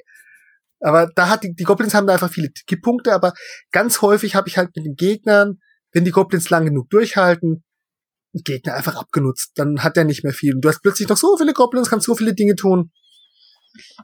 Dann, das hast du ja schon erwähnt, ähm, die langsame Schwerpunktbildung, aber den Gegner ausaktivieren. Also das ist einfach der Effekt, weil du mit den Goblins so viele Aktivierungen hast, ist man häufig halt, nachdem der Gegner durch ist, noch ein paar Mal dran. Die ersten Aktivierungen, da hat man einen Nachteil, aber hinten raus, ja, dann macht man halt mal noch zwei Goblins, die jetzt einfach machen können, was sie wollen. Und wenn man Glück hat, gewinnt man die Aktivierung nächste Runde oder man weiß, okay, der Gegner macht eine Aktivierung, dann mache ich an der Stelle weiter. Also dann muss er schon mhm. was an Aktivierung machen. Ich sage auch immer gerne, wenn mir ein Gegner ein Problem aufmacht, mache ich ihm dafür halt einen Goblins zwei, drei weitere Probleme auf. Vollkommen richtig. Und ich, was ich halt auch immer merke, du kannst halt deine wichtigen Modelle zurückhalten, ne? Mhm. Du stehst irgendwo hinter der Häuserecke, bist da sicher, weißt das, sollst aber irgendwas Wichtiges mit dem machen, aber du wartest, bis der Gegner durch ist und dann ganz entspannt am Ende schickst du ihn erst los und er macht, was er machen soll, ohne aufgehalten werden zu können. So, das haben wir auch kurz mal schon erläutert. Muss zusammenbleiben, kann sich aber auch gut verteilen. Also das haben wir ja schon erläutert mit diesen Regeln um den Anführer und dem Feige. Die Goblins sind nur stabil, solange man auf dem Haufen klickt. Auf der anderen Seite, wenn die Goblins das gar nicht beschossen werden, oder wenn die, der Gegner halt auf der Flanke nicht viel hat, dann kann man auch Goblin einzeln losschicken und damit plötzlich überraschend viel, hat viel, extrem viel Aktivierung für Flankierbewegungen oder für Szenario halt frei. Die Goblins können sich super verteidigen, das, äh, also verteilen. Das ist, was ich meinte mit, ähm, okay, du bedrohst mich in dem Szenario, du machst mir hier mit deinem dicken Modell ein Problem auf. Okay, ich mache dir zwei Probleme auf. Ich schicke da hinten einen Goblin hin zu dem Szenario, ich schicke einen Goblin hier an deine Flanke, hinter den Rücken. Welchen Tod willst du sterben? Ja, vollkommen richtig. So. Dann, das wird gerne überschätzt. Da kommt auch bei mir viele blöde Sprüche immer her. Fiese Erststadt und gut im Kontern, aber auch genauso umgekehrt. Also Goblins werden stark von Erstschlägen betreffen und können gut können auch manchmal gut gekontert werden. Versteht ihr, was ich da meine? Nick? Ja, nicht wirklich. Okay. Deswegen. Erläuter mal. Also, Erläuter mal. erstens, klassischer Effekt, Effekt mit Armada. Du bist, Goblins kannst du relativ früh schnell viele Modelle rausnehmen. Ja. Das bedeutet, Goblins sind nicht unbedingt gut darin, den Erstschlag aufzufangen. Oder sie rennen halt einfach ganz schnell weg. Wo, ein ander, wo du vielleicht für ein anderes Modell zwei Schläge brauchst, einen Schlag zum Runterschlagen und einen Schlag zu erledigen, rennt der Goblin beim ersten Schlag weg. So, Armada meintest du jetzt, dass sie mit einer Arkebuse auf dich Zum schießen? Beispiel oder? Arkebuse oder auch mit, generell mit den starken Nahkämpfern. Oder wenn du halt genug Mhm. Pfeile von den Amazonen fängst oder sowas. Umgekehrt. Der, Geg der klassische, aufgebuffte, schwere Gegner, Wild Ox oder sowas, der vor die Goblins stürmt und einen Goblin rausnimmt. Gut, okay. Ich konter zurück. Der wird umzingelt, drei Goblins, patsch, patsch, patsch, patsch, patsch. Wild Ox ist weg. Ist mir egal, ob der einen großen, schweren Mantel hatte. Ich habe genug Aktivierung, ich habe den klein gekloppt. Deswegen, da sind sie gut im Kontern. Auf der anderen Seite habe ich halt festgestellt, mit den Goblins, weil du halt so viele Angriffswinkel hast, du kannst manchmal richtig fiese Erstschläge machen. Weil du nochmal einen Goblin in die Flanke schickst. Ja. Auf der anderen Seite, also Beispiel, das ist nämlich genau in einem Turnier passiert. Mein Gegenspieler mit Söldnern hatte eine ähm, so eine Abnutzungsstation ausgemacht mit Lilith und El Curandero und hat halt da immer mit Gatuk, Gatuk die Goblins genervt. Gatuk ist gegen dieser Loa, der dir zwei Lebenspunkte raubt, ist gegen Goblins ziemlich nervig, weil man halt wenig Lebenspunkte hat. Oh ja. Er hatte das, die Nebenmission gespielt im Strauchschleicher. Also El Curandero durfte niemals ohne Deckung beschossen werden, dann kriegt er einen Siegpunkt. Weil es eine Turnierpartie ist und jeden Partie geht, habe ich mir gedacht, na okay, ich habe da einen Matrosen. Ich habe hier vorne meinen Hauptschwerpunkt. Ich schick mal den Matrosen an der Spielfeldkante vorbei. Bis er irgendwann im Rücken von El Curandero stand. Ein oder zwei Runden später. Der hat auf ihn geschossen. Ich habe ein Szenario verweigert. Er hat da hinten einen Goblin rumstehen. Ja gut, das macht der Goblin. Ach komm, ich, ich stürz, ich stürme in den Gegner rein. Lilith hat nach diesem Sturmangriff die ganze Partie mehr keinen einzigen Loa mehr angerufen, weil sie plötzlich überall Probleme hatte. Er ist einfach so aus dem Konzept gebracht, einfach, dass da der Goblin reinstürmt, einen Erstschlag macht und äh, Dinge geschehen. Es ist sehr schwierig, wegen diesem Schwerpunkt mit den Goblins nach vorne zu stürmen und den Gegner Modelle rauszunehmen, bevor er viel Schaden hat, weil du kannst dich halt nicht darauf verlassen. Umgekehrt gelingt es dann doch wieder. Andererseits, du kannst super gut kontern. Auf der anderen Seite, ja, wenn du, wenn du dich darauf einstellst zu kontern und dein Gegner dich hart genug trifft, rennst du trotzdem wieder weg. Also bist du wieder schlecht im Kontern. Das ist das, was ich sage mit dem Paradoxen. Ja. Jetzt kommen wir ins sehr Spieltheoretische. Deswegen sage ich, es gibt ja bei vielen Spielen dieses Prinzip, okay, was spielt man? Spielt man auf den Alpha-Stra- äh, Alpha-Schlag, einen Gegner einen harten Schlag zu geben, optimale Position zu sein, dann aus dem Spiel zu nehmen, oder spielt man auf vorteilhafte Abnutzung? Und ich sage, falsch. Goblins sind nicht die Fraktion für den Erstschlag oder für die Abnutzung, sondern sie sind die Goblins, sind die Mannschaft für Szenarien, wegen den vielen Aktivierungen und für Raumkontrolle Ja, auf jeden Fall. kaum eine andere Mannschaft halt sich so dieses, das sind die These von vorher, sich so weit verteilen kann und halt so viele Winkel aufmachen kann.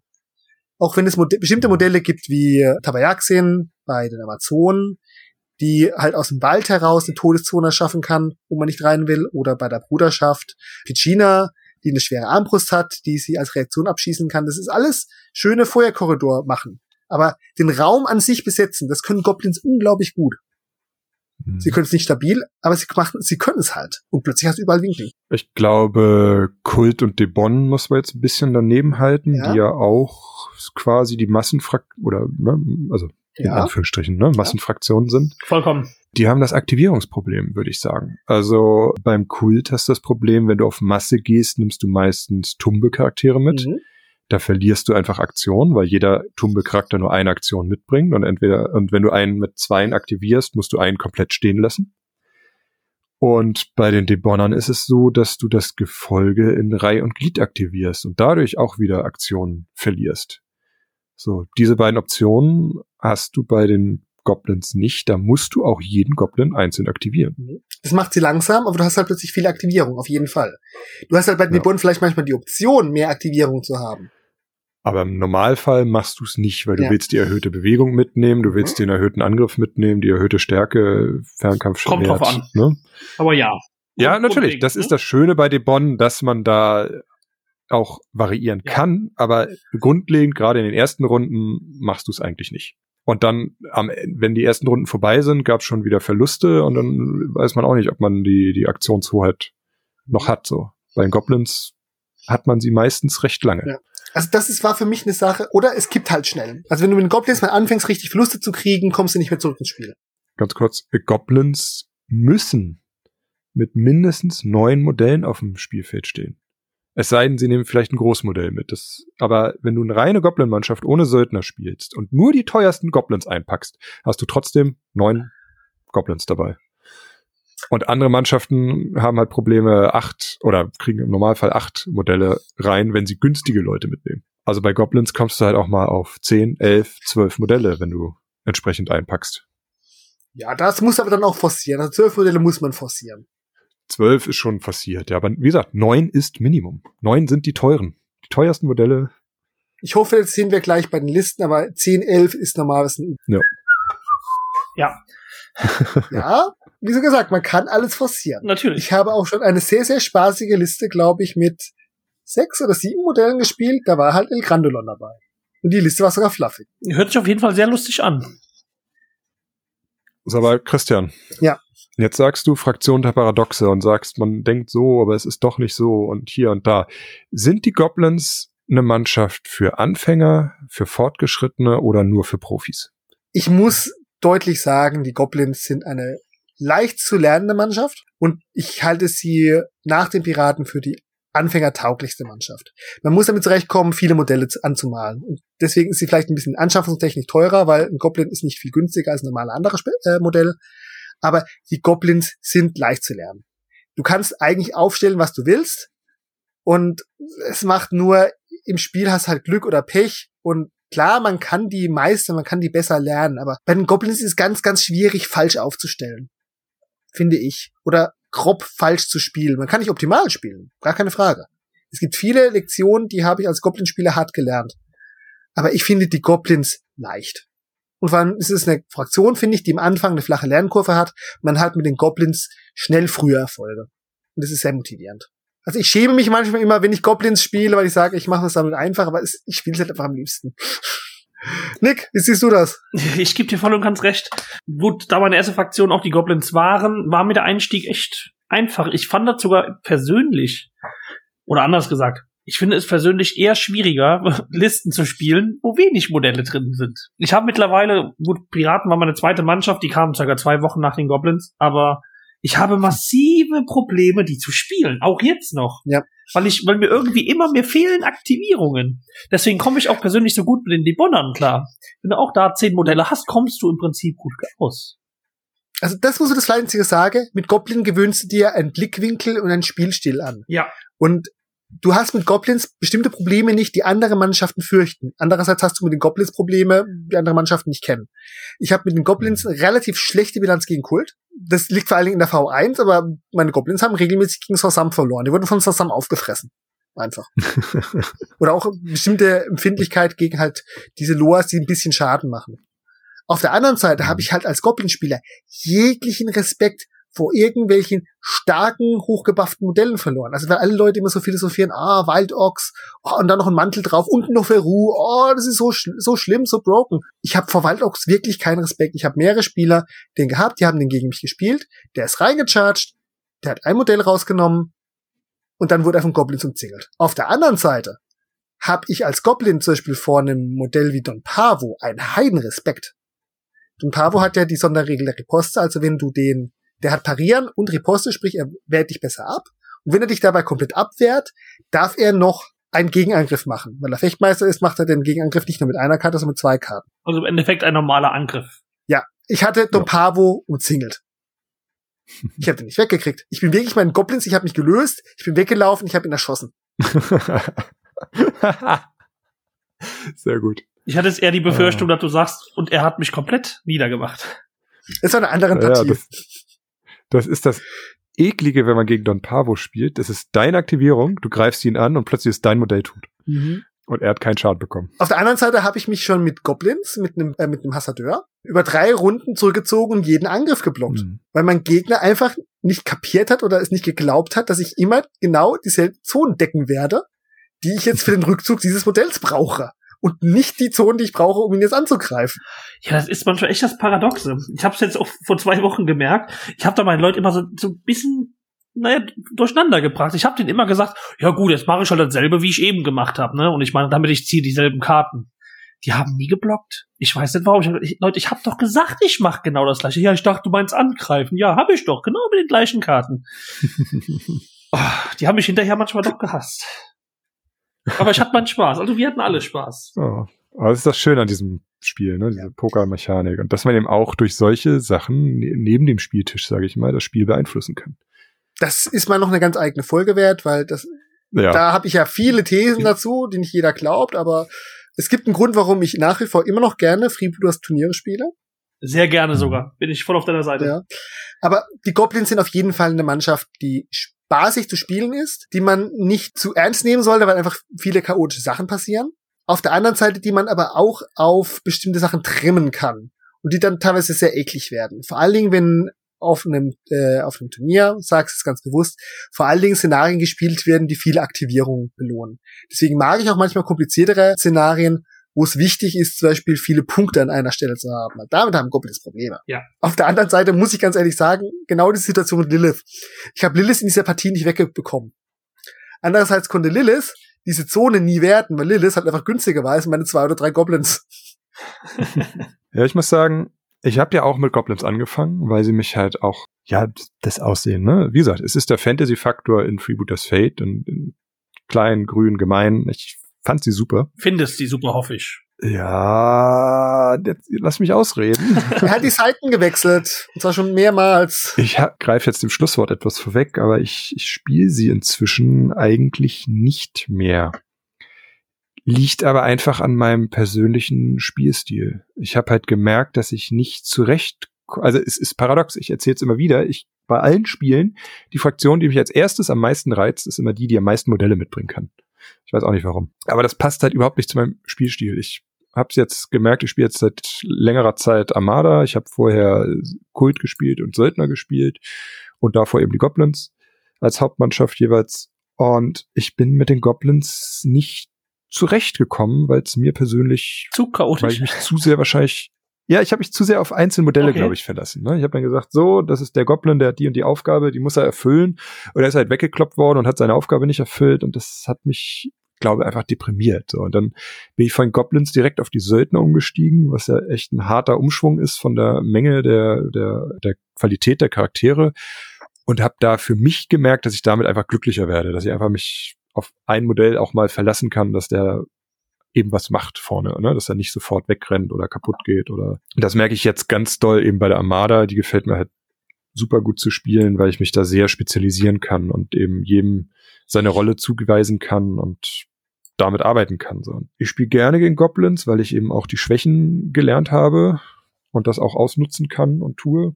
Das haben wir jetzt überhört. Ja, aber ich, mu ich muss sie dringend mal wieder spielen, weil sie eigentlich wirklich Spaß machen. Ja. Also das muss man aber auch ganz ehrlich sagen, wenn man Freebooters Fate spielt, man sollte halbwegs gern gegen Goblins und Piraten spielen, weil wie schon gesagt, es sind die beliebtesten Mannschaften. Piraten, weil es halt, Mhm. es ist das Tablelook mit Piraten, die meisten Einsteiger spielen Piraten. Ja. Und es gibt auch sehr häufig viele Goblin-Spieler. Es gibt auch gute Goblin-Spieler, Oh ne? ja. also keine Frage.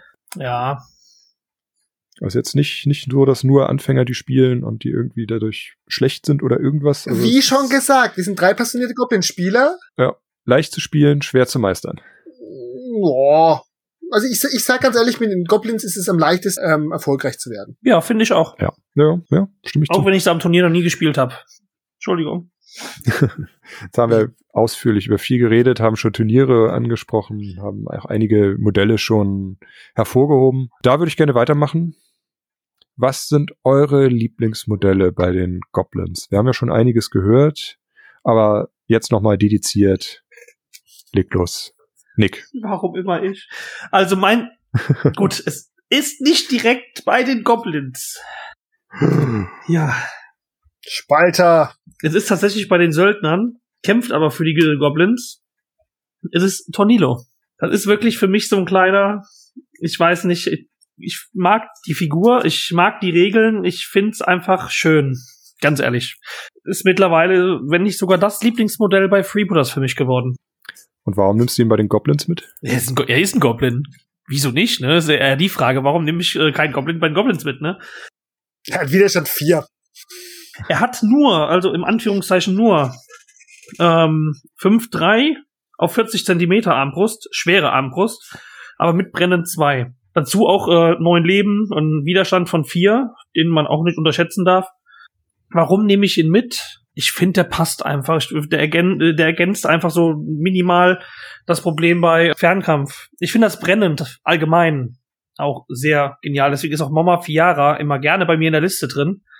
Weil diese Fiölchen, ne, diese brennenden, die können schon ganz schön Arschloch sein. Entschuldigung. Also, kurz zusammengefasst, Mama Fiara ist eine Goblin-Alchemistin, die in der Edition 2 jetzt leider etwas zusammengestutzt wurde. Aber deren Merkmal ist, sie ist ziemlich schwach im Nahkampf, sie hat nicht viel Widerstand. Sie wirft aber mit fiesen Säurefiolen auf dich, die halt Zusatzschaden machen. Ja. Und das, davon hat sie drei Stück und die kann auf ihre kurze Reichweite wirklich bös und schnell Schaden machen, weil dieses Fiol muss halt nicht nachladen. Richtig. Das hat sie dann nur dreimal. Aber eine Runde, zweimal beworfen werden, bisschen Glück haben beim Zusatzschaden, das tut auch großen Modellen weh. Das tut gewaltig weh. Und Tornado bringt halt genau das mit, was wir gesagt haben, der Fernkampf auf längere Reichweite. Er hält ein bisschen was aus. Er hält was aus, er hat 40 Zentimeter Reichweite, gut muss komplex nachladen, aber dafür kann er halt Schusskorridore aufmachen, die sonst nicht aufgehen würden. Ja. Gut, das war jetzt wie gesagt mein richtiges Lieblingsmodell, ne, was ich äh, allgemein bei Freebooters habe momentan. Mein Lieblingsmodell, aber nur bei den, wenn wir nur bei den Goblins betrachten, es ist schwierig es ist wirklich schwierig, weil die haben so viele wirklich schöne Modelle, die ich finde. Hm. Ja, es sind viele schön dabei, aber ich habe einen klaren Favoriten und ein paar, über die ich reden möchte. Aber der klare Favorit ist Pierre und Paolo, der zwischenzeitlich auch zu einem sehr charakteristischen Modell für Freebooters Fate geworden ist. Erstens das Modell und der Hintergrund, es ist der Goblin-Koch Pierre, der dessen Waffe eine zweihändig getragene Kiste mit einem riesen Oktopus ist. Paolo. Dieser wütende Oktopus wohnt in dieser Kiste, ist mit Messern und Flaschen bewaffnet. Und wenn die Kiste aufgemacht wird, kommen da die Tentakelarme hervor und knüppeln alles nieder. Und es war ein lustiges Modell in der V1 und ist ein super Modell jetzt in der V2, weil das Modell hat nicht viel, wieder acht Lebenspunkte, 1-3er Widerstand, aber er hat diesen riesen Oktopus und ist zwei nicht getragene Kiste, Stärke 7 und Blitzattacke und dann Goblin Stärke 7, der durch schönes Befehlsspiel viermal die Runde dann angreift. Das macht Aua. das macht nicht alles weg, aber mhm. das macht Aua. Vor allem mit Unterstützung, extra Attacke als Angriffskarte, wenn noch einer dran ist, extra Stärke. Und ist ein tolles Modell. Ja, ne? also das Modell ist, ist halt ich konnte es leider nicht so gut anmalen, wie ich wollte, aber es ist ein Goblin, der eine Kiste in einem Oktopus durch die Gegend trägt, als Waffe. Es ist dieses Goblin-Verrückte, ne? Also die, die Waffe ist einfach der Oktopus, also die Kiste mit dem Oktopus. Und der Oktopus hat acht Arme und die sind alle bewaffnet. Es ja. ist einfach schön. Dieses Modell ist einfach schön. Micha. Ja, ich muss sagen, ja, mein äh, absolutes Lieblingsmodell bei den Goblins hat sich im Laufe der Zeit auch mal gewandelt, aber inzwischen doch sehr gefestigt. Sowohl vom Aussehen als auch von den Regeln. Äh, wir bleiben bei den Meerestieren. Ich gehe zu Huesonak. Mhm. Wir haben ihn vorhin schon erwähnt. Das ist der Goblin mit dem großen Krabbenpanzer, den großen Krabbenscheren auf den Stelzen. Stärke 7, rüstungsbrechend auf beiden Armen. Anhänglich. Widerstand 5. Widerstand 5 hat er einfach mal. Also ist, ja, ein Traum. Bisschen langsam mit Bewegung 8, aber da komme ich gleich beim Listen-Seemannsgarn dazu, wie ich das umgehe. So. Wenn Michael bei den Piraten zu viel sagen durfte, muss ich jetzt bei den Goblins auch noch was sagen, weil Goblins sind einfach viele. Für mich ein Modell, was sehr zentral geworden ist und was ich auch vom Modell sehr schätze, ist Phonogra. Die Goblin-Dame, die am liebsten eine Meerjungfrau wäre und deswegen daran arbeitet, diese Muskelstränge zu entdecken, mit denen sie sich einen Sirenenschwanz wachsen lassen kann. Die sitzt auf ihrem Grammophon mit ihrem Trichter. Ist ansonsten ein nettes Unterstützungsmodell. mit Widerstand 2, neun Lebenspunkten, das aber auch noch auf seinem rechten Arm Stärke 6 hat. Also kann auch mal zuhauen. Und es ist für mich halt zum Schlüsselmodell geworden, weil es halt ein, ein wichtiges Buff-Modell ist. Die gibt halt Ansporn. Sprich, wir erhöhen den, erstens den Moralwert von den Goblins in der Umgebung. Sie trägt auch zu Feige bei, also profitiert selber von der Feige und so weiter. Und ganz wichtig, sie ist Musikerin. Und Musiker erhöht halt einfach die Fehlsblase des Anführers, erlaubt Fehler weiterzugeben. Sie in Kombination mit Shudobolo liebe ich sehr. Und, und da haben die Armada-Spieler manchmal ganz schön Schiss, sie hat Sirenengesang. Das bedeutet, sie verweigert ihrem, äh, ihrem Gegner in der Nähe, nämlich die Moralblase, sondern macht alle Gegner im Umkreis von 20 Zentimeter zu Einzelgängern, weil sie so unglaublich grell und unschön singt. Guter Konter gegen die Imps. Die Befehlskette. Und dann muss ich leider über die beiden Modelle sprechen, die ich persönlich großartig finde, die aber leider in der V2 ein bisschen Charakter verloren haben. Das sind El Charo und Pujam. Das einzigste Goblin-Spezialistenpack, das aus drei Modellen besteht, weil es ist einmal Pujam, der unten steht, El Charo sein Bruder und das Modell, das aus El Charo und Pujam besteht, wenn El Charo auf Pujam steht. Die sind sozusagen die Geheimagenten der Goblins und versuchen sich so als Mensch zu verkleiden. Und die waren früher für ein paar großartige Bewegungstricks gut. Jetzt werden sie halt ein bisschen zusammengefasst nach der Rossen-Reiter-Mechanik behandelt, sodass diese Tricks nicht mehr fiktiv sind. Aber sie sind halt immer noch gute Beschussmodelle, weil während sie zusammenstehen, geben sie sich halt gegenseitig Ladehilfe und das macht sie zu einer lustigen Beschussstation. Die haben ein bisschen was verloren. Sie hatten früher, finde ich, mehr Charakter. Ich spiele sie aktuell gerade nicht, aber sie sind einfach ein großartiges Modell. Also früher habe ich ganze Listen drum gebaut. Ja. War auch eins, also wie gesagt, Goblins meine erste Mannschaft, auch mein erster Kontakt mit Tabletop und Bemalen und so, war Herausforderung, die zweimal gleich zu bemalen. Also, ne, dass man die, wenn man sie halt auch austauscht, dass man noch erkennt, dass es das gleiche Modell ist. Mhm. Inzwischen würde ich mir das schon zutrauen, ein Modell zweimal gleich zu bemalen, aber damals war das richtig noch Herausforderung und da noch auf alle Details geachtet. Das äh, war spannend. Vollkommen verständlich. Dann von mir auch nochmal Nummer zwei, die auch lange die Nummer eins war. Auch wieder spielerisch, wie auch vom Modell und Hintergrund, Yogo Yogo. Oh. Auf Yogo Yogo dürfen wir wirklich nicht äh, vergessen. Yogo Yogo ist Nee. wichtig. Hintergrund Ja. und spieltechnisch. Also es ist äh, vom Aussehen her ist er sehr auf einem kleinen grünen Jedi-Meister basierend. Und er ist der fraktionsinterne Mystiker der Goblins, also ein Spezialist, der ja Mystiker ist und Loas aus der Wildnis und Wohlwollenlehre mitnehmen kann. Regeltechnisch hat er, glaube ich, Stärke 7, also ist im Nahkampf auch gut, also entsprechend guter Nahkämpfer für einen Goblin. Ja, hat Mystiker, hat Feige und hat die Regel, es gibt keinen Versuch. Und die erlaubt ihm einmal im Spiel eine Loa-Anrufung gelingen zu lassen. Ich glaube, dafür muss er eine erhöhte Blutschuld bezahlen, also ein Blutschuld extra. Korrekt. Aber er darf halt einmal sagen, so, egal was du jetzt machst oder nicht machst, dieser Loa geht durch und macht, was er machen soll.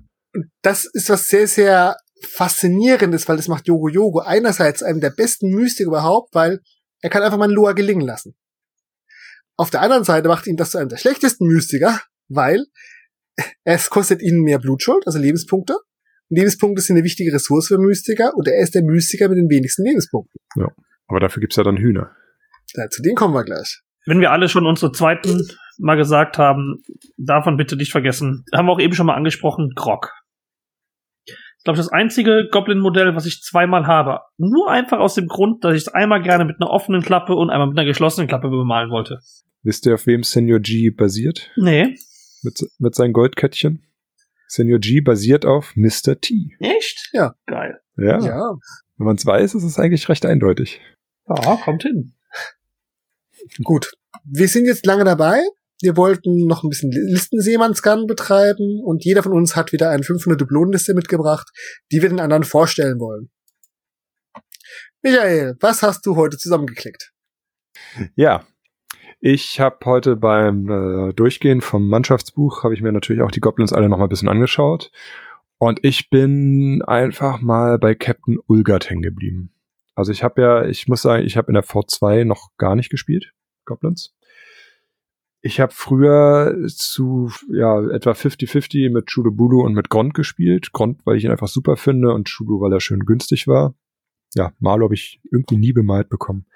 Und Ulgard war in der 1-0 einfach sperrig. Einfach sperrig. Und in der 2-0 jetzt ist er aber so verschlankt worden und mit 85 Punkten auch eben noch der zweitgünstigste Anführer, dass ich ihm einfach mal eine Chance geben möchte. Und ich würde ihn tatsächlich gar nicht mal wegen seiner Anführereigenschaften spielen, also das Befehl und Sammelruf vielleicht auch mal nutzen, aber eigentlich möchte ich ihn mitnehmen wegen des Attraktives und wegen seiner Bombarde. Ja, zum Attraktiv komme ich gleich. Ich habe sehr viele Nahkämpfer dabei, die davon profitieren. Also ich will Ulgard auch möglichst mit nach vorne schicken in der zweiten Reihe. Also das nicht ganz vorne, dafür ist er nicht gedacht. Aber dass er eben doch vorne steht, Attraktivbonus gibt und eben mit der Bombarde möglichst die Gegner umhaut und behagt einfach mit 7,6 auf 40 Zentimeter, sollte ihm das gut gelingen. Ich habe auch die fünf Punkte für Ulgards Begleiter ausgegeben, dass er auch im Fernkampf hoffentlich was aushält. Liegt daran, dass ich es nicht geschafft habe, noch ein Velero reinzuquetschen in die Mannschaft. Habe ich ein paar Punkte für Ausrüstung über. Kommen wir zu dem Gefolge. Ich habe mich dazu entschlossen, nur vier Gefolge mitzunehmen. Und zwar einen harten Junge sowie drei Veleros, die ich allerdings mit Ehrengarde versehe. Und das geht über Chico. Das ist mein erster Spezialist. Ja, Chico hat zwei Paddel dabei, deswegen schauen die Veleros, die ja nur ein Paddel dabei haben, alle zu ihm auf. Er weiß auch mit diesen Paddeln umzugehen. Also er hat Stärke 7, er hat neun Lebenspunkte, er ist seefest, also er kann nicht umgehauen werden, er ist zäh, er kann kritische Treffer ignorieren. Ruderer wird meistens nicht zum Tragen kommen, weil wir nicht mit Booten spielen. Er ist feige, er hat die Ehrengarde für die Veleros und er kann damit seine Eigenschaft Schelle rechts, Schelle links an die Veleros geben. Und damit mit Schelle rechts, Schelle links heißt es, wenn ich bei einem Angriff mit mindestens zwei Trefferkörperzonen durchkomme, die nicht geblockt werden, wird mein Angriff nochmal um zwei Stärke verstärkt. Solange meine Arme keine kritischen Treffer haben. Und diese Eigenschaft bekommen auch meine Veleros. Äh, das heißt, wenn die Veleros mit zwei Modellen schon am Gegner dran stehen, kriegen sie hoffentlich eine Angriffskarte mehr und hoffentlich dann, wenn sie mit zwei Zonen treffen, kommen sie dann auf Stärke 8, im Sturmangriff Stärke 10. Mit attraktiv von Ulgert Stärke 11 auf dem Velero. Finde ich gut. Ohne eine Karte gezogen zu haben, muss man glaube ich dazu sagen. Ohne eine Karte gezogen zu haben, ja. Die kommt noch oben drauf. Dann habe ich, ich habe es ja schon gesagt, mein absolutes Lieblingsmodell Huesonak eingepackt. Widerstand 5, Stärke 7, rüstungsbrechend, attraktiv dazu. Muss ich, glaube ich, nicht viel mehr zu sagen. So, dann, um auch noch ein bisschen Fernkampfunterstützung zu haben, ich bin ja doch sehr nahkampflastig bis jetzt, habe ich den besten Fernkämpfer eingepackt, den ich gefunden habe, und zwar Gubbins. Wir haben schon gesagt, Nahkampf brauchen wir nicht drüber reden, aber er bringt die Raketen mit auf 50 Zentimeter Reichweite mit einem Explosionsradius der soll einfach hinten stehen, irgendwo in Sicherheit und seine Raketen auf den Gegner niederregnen lassen. So, und jetzt kommen wir zu einer Besonderheit. Es waren ja schon drei Spezialisten, die ich auf vier Gefolge verteilen will. Ich habe also noch einen Spezialisten-Slot über. Und auf diesem packe ich zwei Goblins. Zum einen Kukaracha, die giftige Köchin, die Wurfbeile mitbringt, giftige und auch äh, eine giftige Bratpfanne im Nahkampf. Und ihren ja, ich glaube, ganz festgelegt haben wir es noch nicht. Ihren Vater, ihren Bruder, ihren Neffen dritten Grades. Soppa de Soppa ist verwandt mit Kukaracha und Momachibada. Die habe ich leider nicht mehr reinbekommen. Er hat eine Stärke von 6, Widerstand 3, 8 Lebenspunkte, ist feige und hat einen Petar-Atem. Das heißt, Gegner, die sich innerhalb von 10 Zentimeter um ihn herum befinden, verlieren zwei Moral. Und ganz wichtig, er bringt Goblin-Gedeck mit. Goblin-Gedeck funktioniert so. Er hat fünf Ausrüstungskarten, fünf Suppen, die er vor dem Spiel kocht und an seine Goblins, mit Goblins verteilt. Und diese Suppen muss man allerdings zufällig verteilen, also verdeckt. Das heißt, ich weiß nicht, welcher Goblin welche Suppe bekommt. Aber die Effekte sind sehr gut. Es gibt drei sehr gute Effekte und zwei, ja, negativ schlechte Effekte. Fangen wir mit denen an. Auf Platz 5 ist die Knoblauchsuppe, die gibt einem meiner Goblins Einzelgänger. Das heißt, er kann keine Befehle mehr kriegen und auch keine Moral vom Anführer mehr benutzen. Ist also die negativste Suppe. Platz vier ist die Wassersuppe, die hat einfach keinen Effekt. Auf Platz drei die Oktopussuppe gibt eine plus eine Angriffskarte. Auf zwei das Gazpacho gibt plus zwei Bewegung. Und auf Platz eins die Krabbensuppe gibt plus ein Widerstand. So. Ich habe mir tatsächlich noch nicht wirklich überlegt, wer was bekommt. Also der Anführer nimmt die Suppen nicht. Die sind inzwischen äh, ja vorsichtig geworden, was die Suppen angeht. Aber ich würde auf jeden Fall Chico eine geben, Huesonak, Gubbins, Cucaracha und dann entweder dem harten Mädel oder vielleicht sogar Soppa Soppa selbst. Müsst ihr nochmal gucken. Und also gerade auf Huesonak hoffe ich halt, dass ich eine gute Suppe kriege, weil zwei Bewegung dazu hat er Bewegung 10, Widerstand dazu hätte er sechs Widerstand oder einfach plus ein Angriff, immer toll. Ja. Und ich habe auch noch zehn Punkte über gehabt, um Huesonak. Du meinst sieben wegen Widerstand, nicht sechs. Ah, sieben sogar. Ja, guck mal, ich habe ja noch, noch ein, ja, noch ein altes Dokument offen. ja. Kein Problem, ich habe die Karten hier. Sehr gut. Also mit sieben Widerstand, Huesonak, kann ich eigentlich nur ein Traum. Also egal, was drauf ist. Und wenn es Einzelgänger ist, dann sei es drum. Dann haben die anderen auch was Tolles. Ja, aber ich habe noch zehn Punkte über gehabt und gebe dafür für Huesonak noch für die Rollstiefel das aus. Weil ich einfach die Vorstellung so unglaublich lustig finde, dass dieser riesige Krabbenpanzer auf Rollschuhen durch die Straßen Longfolds rauscht. Äh, der Effekt ist, er kriegt plus zwei Bewegung, darf die aber dann nicht mehr mit Klettern, Schwimmen, schwierigen Gelände kombinieren. Also kann nur über offenes Gelände fahren. Naja, wer will schon klettern? Aber, ne? Ja, und das sind 500 Punkte Doppel Goblins, 10 Modelle. Sehr spezialistenlastig, also nur vier Gefolge. Ja. Ich würde es mal sagen, es ist eine sehr chaotische bis riskante Liste. Also du verlässt dich halt. Definitiv. Ja. Ne? Gerade durch die Suppen. Ja, auch durch die Suppen. Also, du musst halt damit viel auch durch das Feuer des Gegners laufen. Es geht gegen unerfahrene Gegner ganz gut. Hab, da habe ich auch schon mal so einen Paddelsturm gespielt. Ja, Gubbin, Gubbins hinten, Gubbins mag halt gern noch mal einen Befehl haben, dass er mit seiner eigenen Aktivierung nachlädt und dann eventuell mit dem Befehl schießen kann. Dann kann er halt sehr viel, sehr viel schießen. Wenn du halt mit Captain Ulgard nach vorne gehst, wirst du ihn halt aus der Kommandoreichweite rauskriegen wahrscheinlich. Naja, also da muss ich ganz ehrlich sagen, mhm. Befehle würde ich halt mit dieser Mannschaft versuchen, nur mhm. sparsam zu benutzen. Also sicherlich werde ich sie benutzen, ich kenne mich, ich, ich mag Befehle, aber der Gedanke ist eigentlich, Ulgat als, als Beschussplattform zu benutzen. Und dann im Nachladen schießen, nachladen, bewegen, schießen, zielen. Ja, Befehl geben. Wird auch mal funktionieren. Und Gubbins soll natürlich möglichst auch hinten irgendwie noch ein Szenarioziel erfüllen oder sowas. Aber ich sag immer, kein Plan überlebt den ersten Feinkontakt. Das ist doch immer so, oder? Ich gebe zu, ich habe sehr viele Modelle reingenommen, die ich einfach toll finde.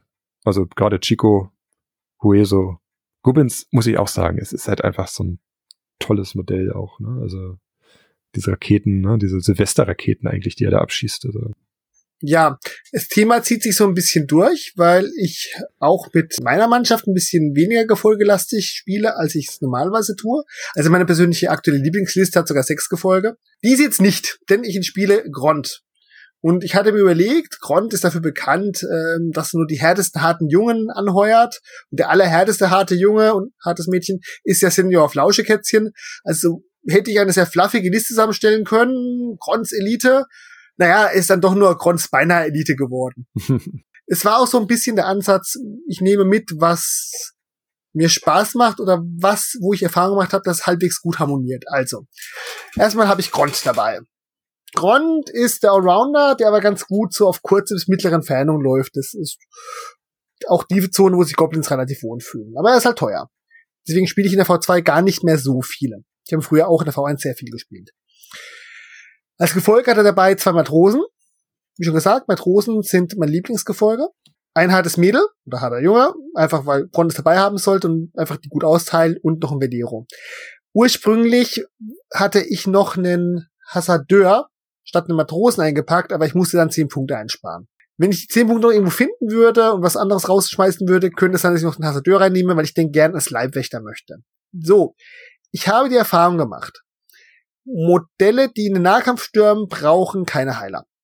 Modelle, die im Fernkampf sind, können Heiler mal ganz gut brauchen. Also habe ich Mama Chibata mitgenommen. Die kann Grond und noch das eine oder andere Modell auch heilen. Und wenn es dann einfach so weit kommt, geht die mit, haut drauf, Stärke 6, funktioniert gut. Ist ein bisschen langsamer, aber ist eine stabile Nahkämpferin für die Goblins. Und sie kann einen der höchsten Moralwerte im Spiel erreichen, tatsächlich, denn Mama Chibata ist ein Goblin mit einer relativ guten Grundmoral. Müsste eine 5 haben. So, das bedeutet, sie kann durch Feige auf Moral 8 kommen und da sie noch verwandt mit ihrer Schwester Kukracha ist, kann sie dadurch noch auf Moral 9 kommen. Und das ist schon Oberkante. Und verwandt mit Soppa de Soppa. Gut, aber dann kriegst, kriegst du nur einmal einen Verwandtbonus, oder? Ich glaube, solange sich das andere verwandte Modell auf dem Feld befindet, gibt's ein Moral drauf. Tatsächlich habe ich Kukaracha mitgenommen. Eher aus, ähm, ah, ich spiele sie eigentlich gerne. Ich habe Kukaracha früher sehr viel gespielt, aber in meiner aktuellen Liste passt sie nicht so gut rein, denn Kukaracha ist Einzelgängerin. Ich mag Befehle. Aber hier passt die super rein, denn Kukaracha, Mama Chibata ist die Köchin und die Heilerin bei den Goblins, ganz von früher. Kukaracha ist ihre Schwester, die nicht kochen kann. Die vergiftet nämlich immer alles. Aber deswegen ist Kukaracha auch immun gegen Gift und hat lauter vergiftete Waffen. Und ihr erinnert euch vielleicht noch, was wir mal euch erzählt haben über Kuchillos. Kukaracha hat Wurfbeile, die genauso sind wie die Wurfmesser von den Kuchillos. Fünf Vierer Wurfwaffen nicht nachgeladen, wir müssen auf 20 cm Reichweite. Nur bei ihr sind sie automatisch vergiftet. Mit ihrer Moral 6 ist sie auch nur vergleichsweise als Einzelgängerin halt stabil als äh, Goblins unterwegs und mit Chebata Moral 7 die hält man ein bisschen hinten und sobald sie irgendwie ihre, jemand in ihre Zone kommt, beginnt sie die mit Beilen zu behaken. Die macht gar nicht so wenig Schaden, wie man manchmal denkt. Nö, die kann schon gut austeilen. Ja. Erfahrungsgemäß. Mhm. So, wir haben gesagt Allround, ich habe jetzt ein paar Pistolen dabei, Grund schießt selber ganz gut, Kukuracha kann auch auf kurze Reichweite austeilen. Ich brauchte noch was Einfaches, was Günstiges. Ich habe Pekarata mitgenommen. Oh, ich liebe ihn. Pekarata ist einer der härtesten Goblin-Nahkämpfer. Deswegen wundern sich viele Leute, warum er nur 40 Dublonen kostet. Das bedeutet, das Problem ist, Pekarata besteht aus nichts außer einer Axt, die durch die Gegend schwingt. Er hat halt Stärke 8 und Umhauen. Und das war's dann auch. Hat einen zweier Widerstand. Er hat wenig Lebenspunkte. Er ist, hält eigentlich, ist es eigentlich nur ein Velero mit einer zweihändigen Waffe und etwas weniger Durchhaltevermögen. Haut aber halt rein wie Pekarata ist so ein klassisches Modell, das man entweder vorschickt, um Gegner umzuwerfen und dann umzuknüppeln, oder wenn ein Gegner schon irgendwer im Boden liegt oder schon ein anderes Modell ihn gebunden hat, stürmt man mit ihm rein, nutzt einen Unterstützungsbonus und haut dann das Modell aus den Socken. Aber selbst aushalten tut er nichts. Mit meinen Grundlisten habe ich sehr gern ein bestimmtes Lieblingsmodell von mir verwendet. Und man kann es nicht genug sagen, die Goblins haben einen eigenen Mystiker. Das haben viele Fraktionen nicht. Wie wir gerade gesagt haben, Yogi Yogo, sie haben auch einen ziemlich fähigen Mystiker. So, und wie immer, wenn ich Mystiker spiele, ihr erinnert euch vielleicht, gehe ich lieber in die Vollen, als dass ich so knapp bleibe.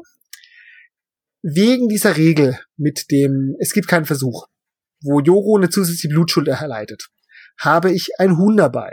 Weil ein Huhn kann man bei einer Anrufung opfern, um damit jegliche Blutschuld zu tilgen. Okay, das müssten wir jetzt für die eine Blutschuld nicht machen.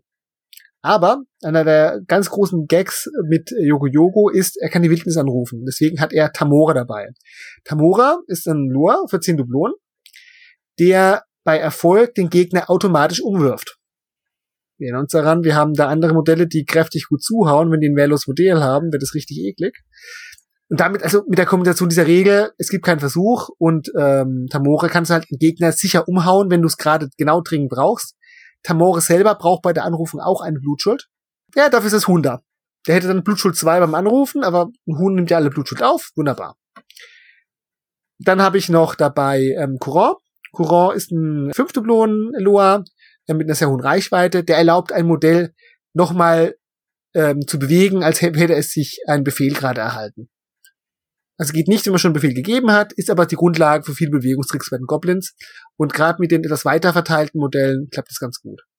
Dann habe ich Kuhuri dabei, einfach nur um einen Loa zu haben, den man auch aggressiv immer wieder mal rufen kann. Kuhuri gibt einem Gegner einen temporären kritischen Treffer in einem Arm. Das kann sehr gut sein, wenn der Gegner irgendwelche schweren Waffen hat.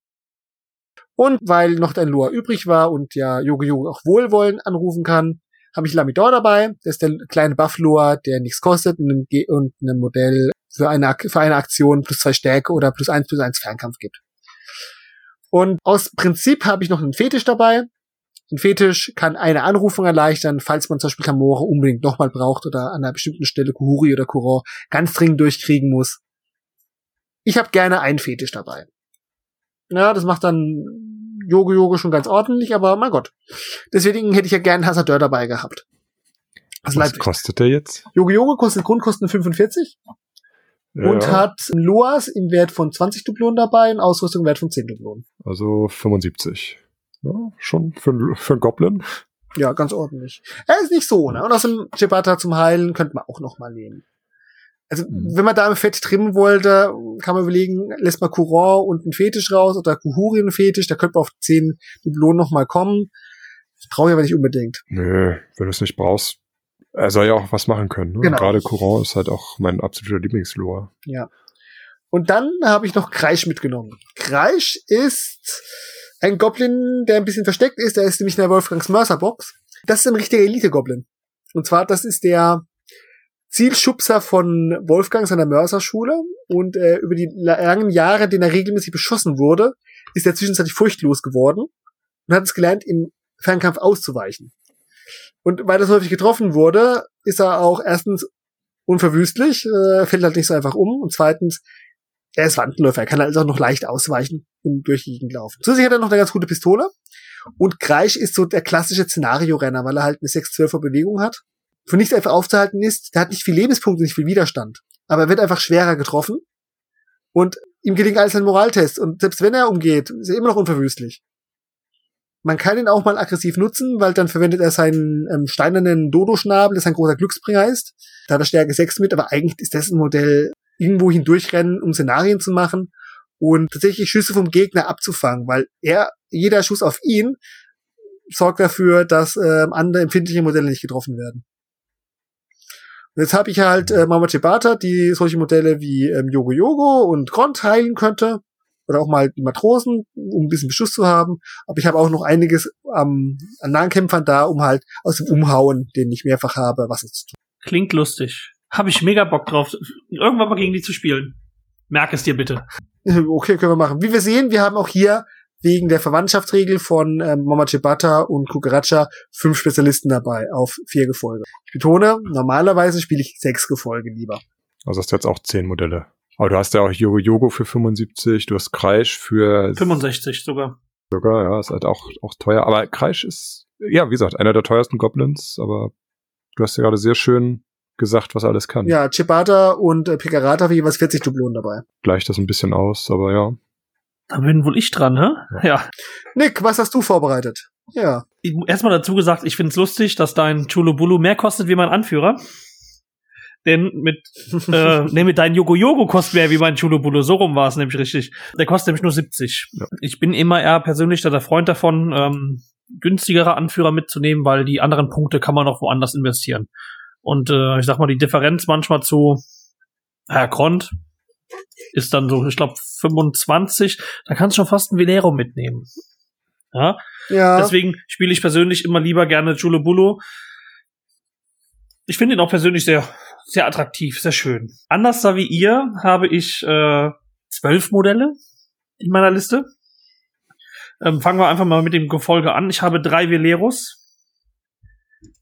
Also dreimal Paddle of Doom. Ich finde es einfach nur genial. Einen Matrosen, und einen Hasardeur, weil ich, ich weiß, ich habe eben gesagt, ich nehme eigentlich keine Hasardeure mit, weil ich die einfach die 15 Punkte, die sie mehr kosten, wie ein Velero übertrieben finde. Aber ich hatte halt echt noch 15 Punkte übrig und wusste ich, was ich mir doch dazu hole. also bei Goblins kann man auch manchmal einfach ein bisschen verwöhnt sein. Denn meine anderen, meine Spezialisten, und ja. darauf kommt es nämlich an. Fangen wir an mit, äh, ich habe eben schon gesagt, Tornillo darf bei mir nicht fehlen, ein Söldner. Ein Söldner-Goblin. Besprochen haben wir den auch schon. Ich finde, der ist einfach so eine kleine Ergänzung zur Entfernung. Leider hat er eine Armbrust und äh, kein, naja, sagen wir mal, eine schwere Waffe, die mit Schwarzpulver gefüllt ist, sonst hätte ich ihm natürlich eine Kartusche mitgegeben. Jo, ist leider so. Hue Sonak, den haben wir jetzt in zwei Listen schon drin. Mischa und bei mir, ne? Ich finde, darf einfach nicht fehlen. Dann, ich glaube, hat jeder von uns Mama Chibada mitgenommen? Irgend, nee, du nicht? Nee. Du hast Kugaracha dabei, aber diese, Kukaracha dabei. diese Verwandtschaftsbeziehung haben wir diesmal jedes Mal dabei. Ernsthaft?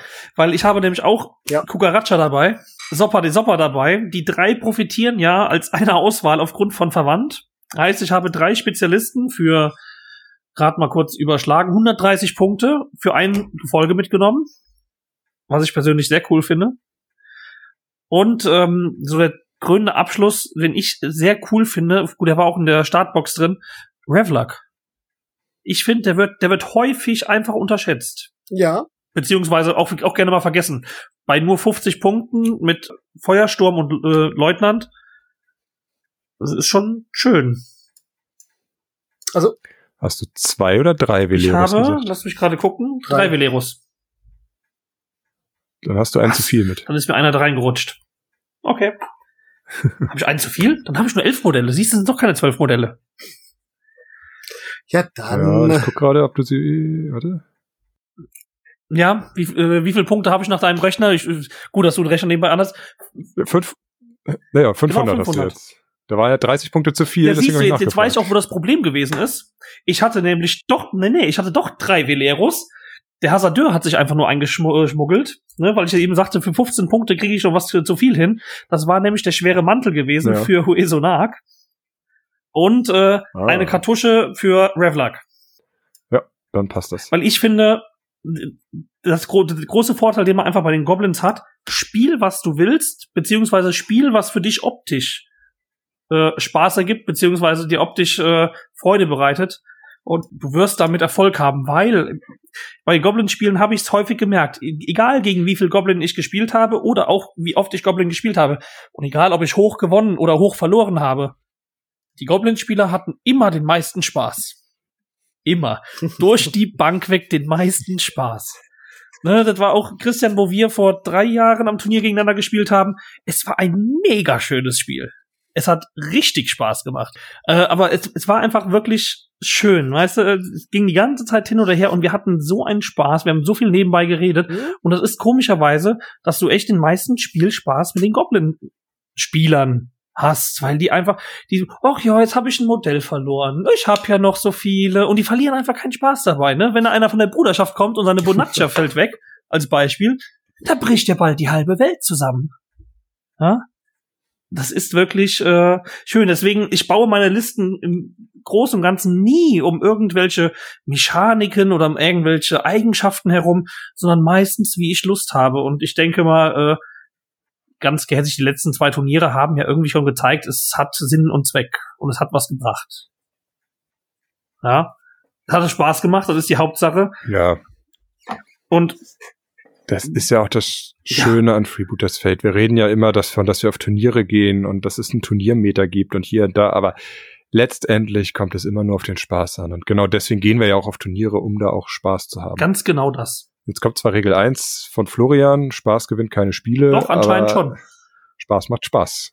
wenn, wenn, ich sag mal, wenn der, wenn der Sinn des Spiels meistens ist, dass man irgendwo ähm, jemanden anderen verärgern muss, dann spielt man vielleicht ein bisschen falsch. Also ich finde, wenn beide vom Tisch gehen und beide hatten ein Vergnügen, die Zeit zu investieren, beziehungsweise die, die Zeit hinterher ne, nicht schlecht zu reden, finde ich, das war, ist viel wichtiger wie ein gewonnenes Spiel.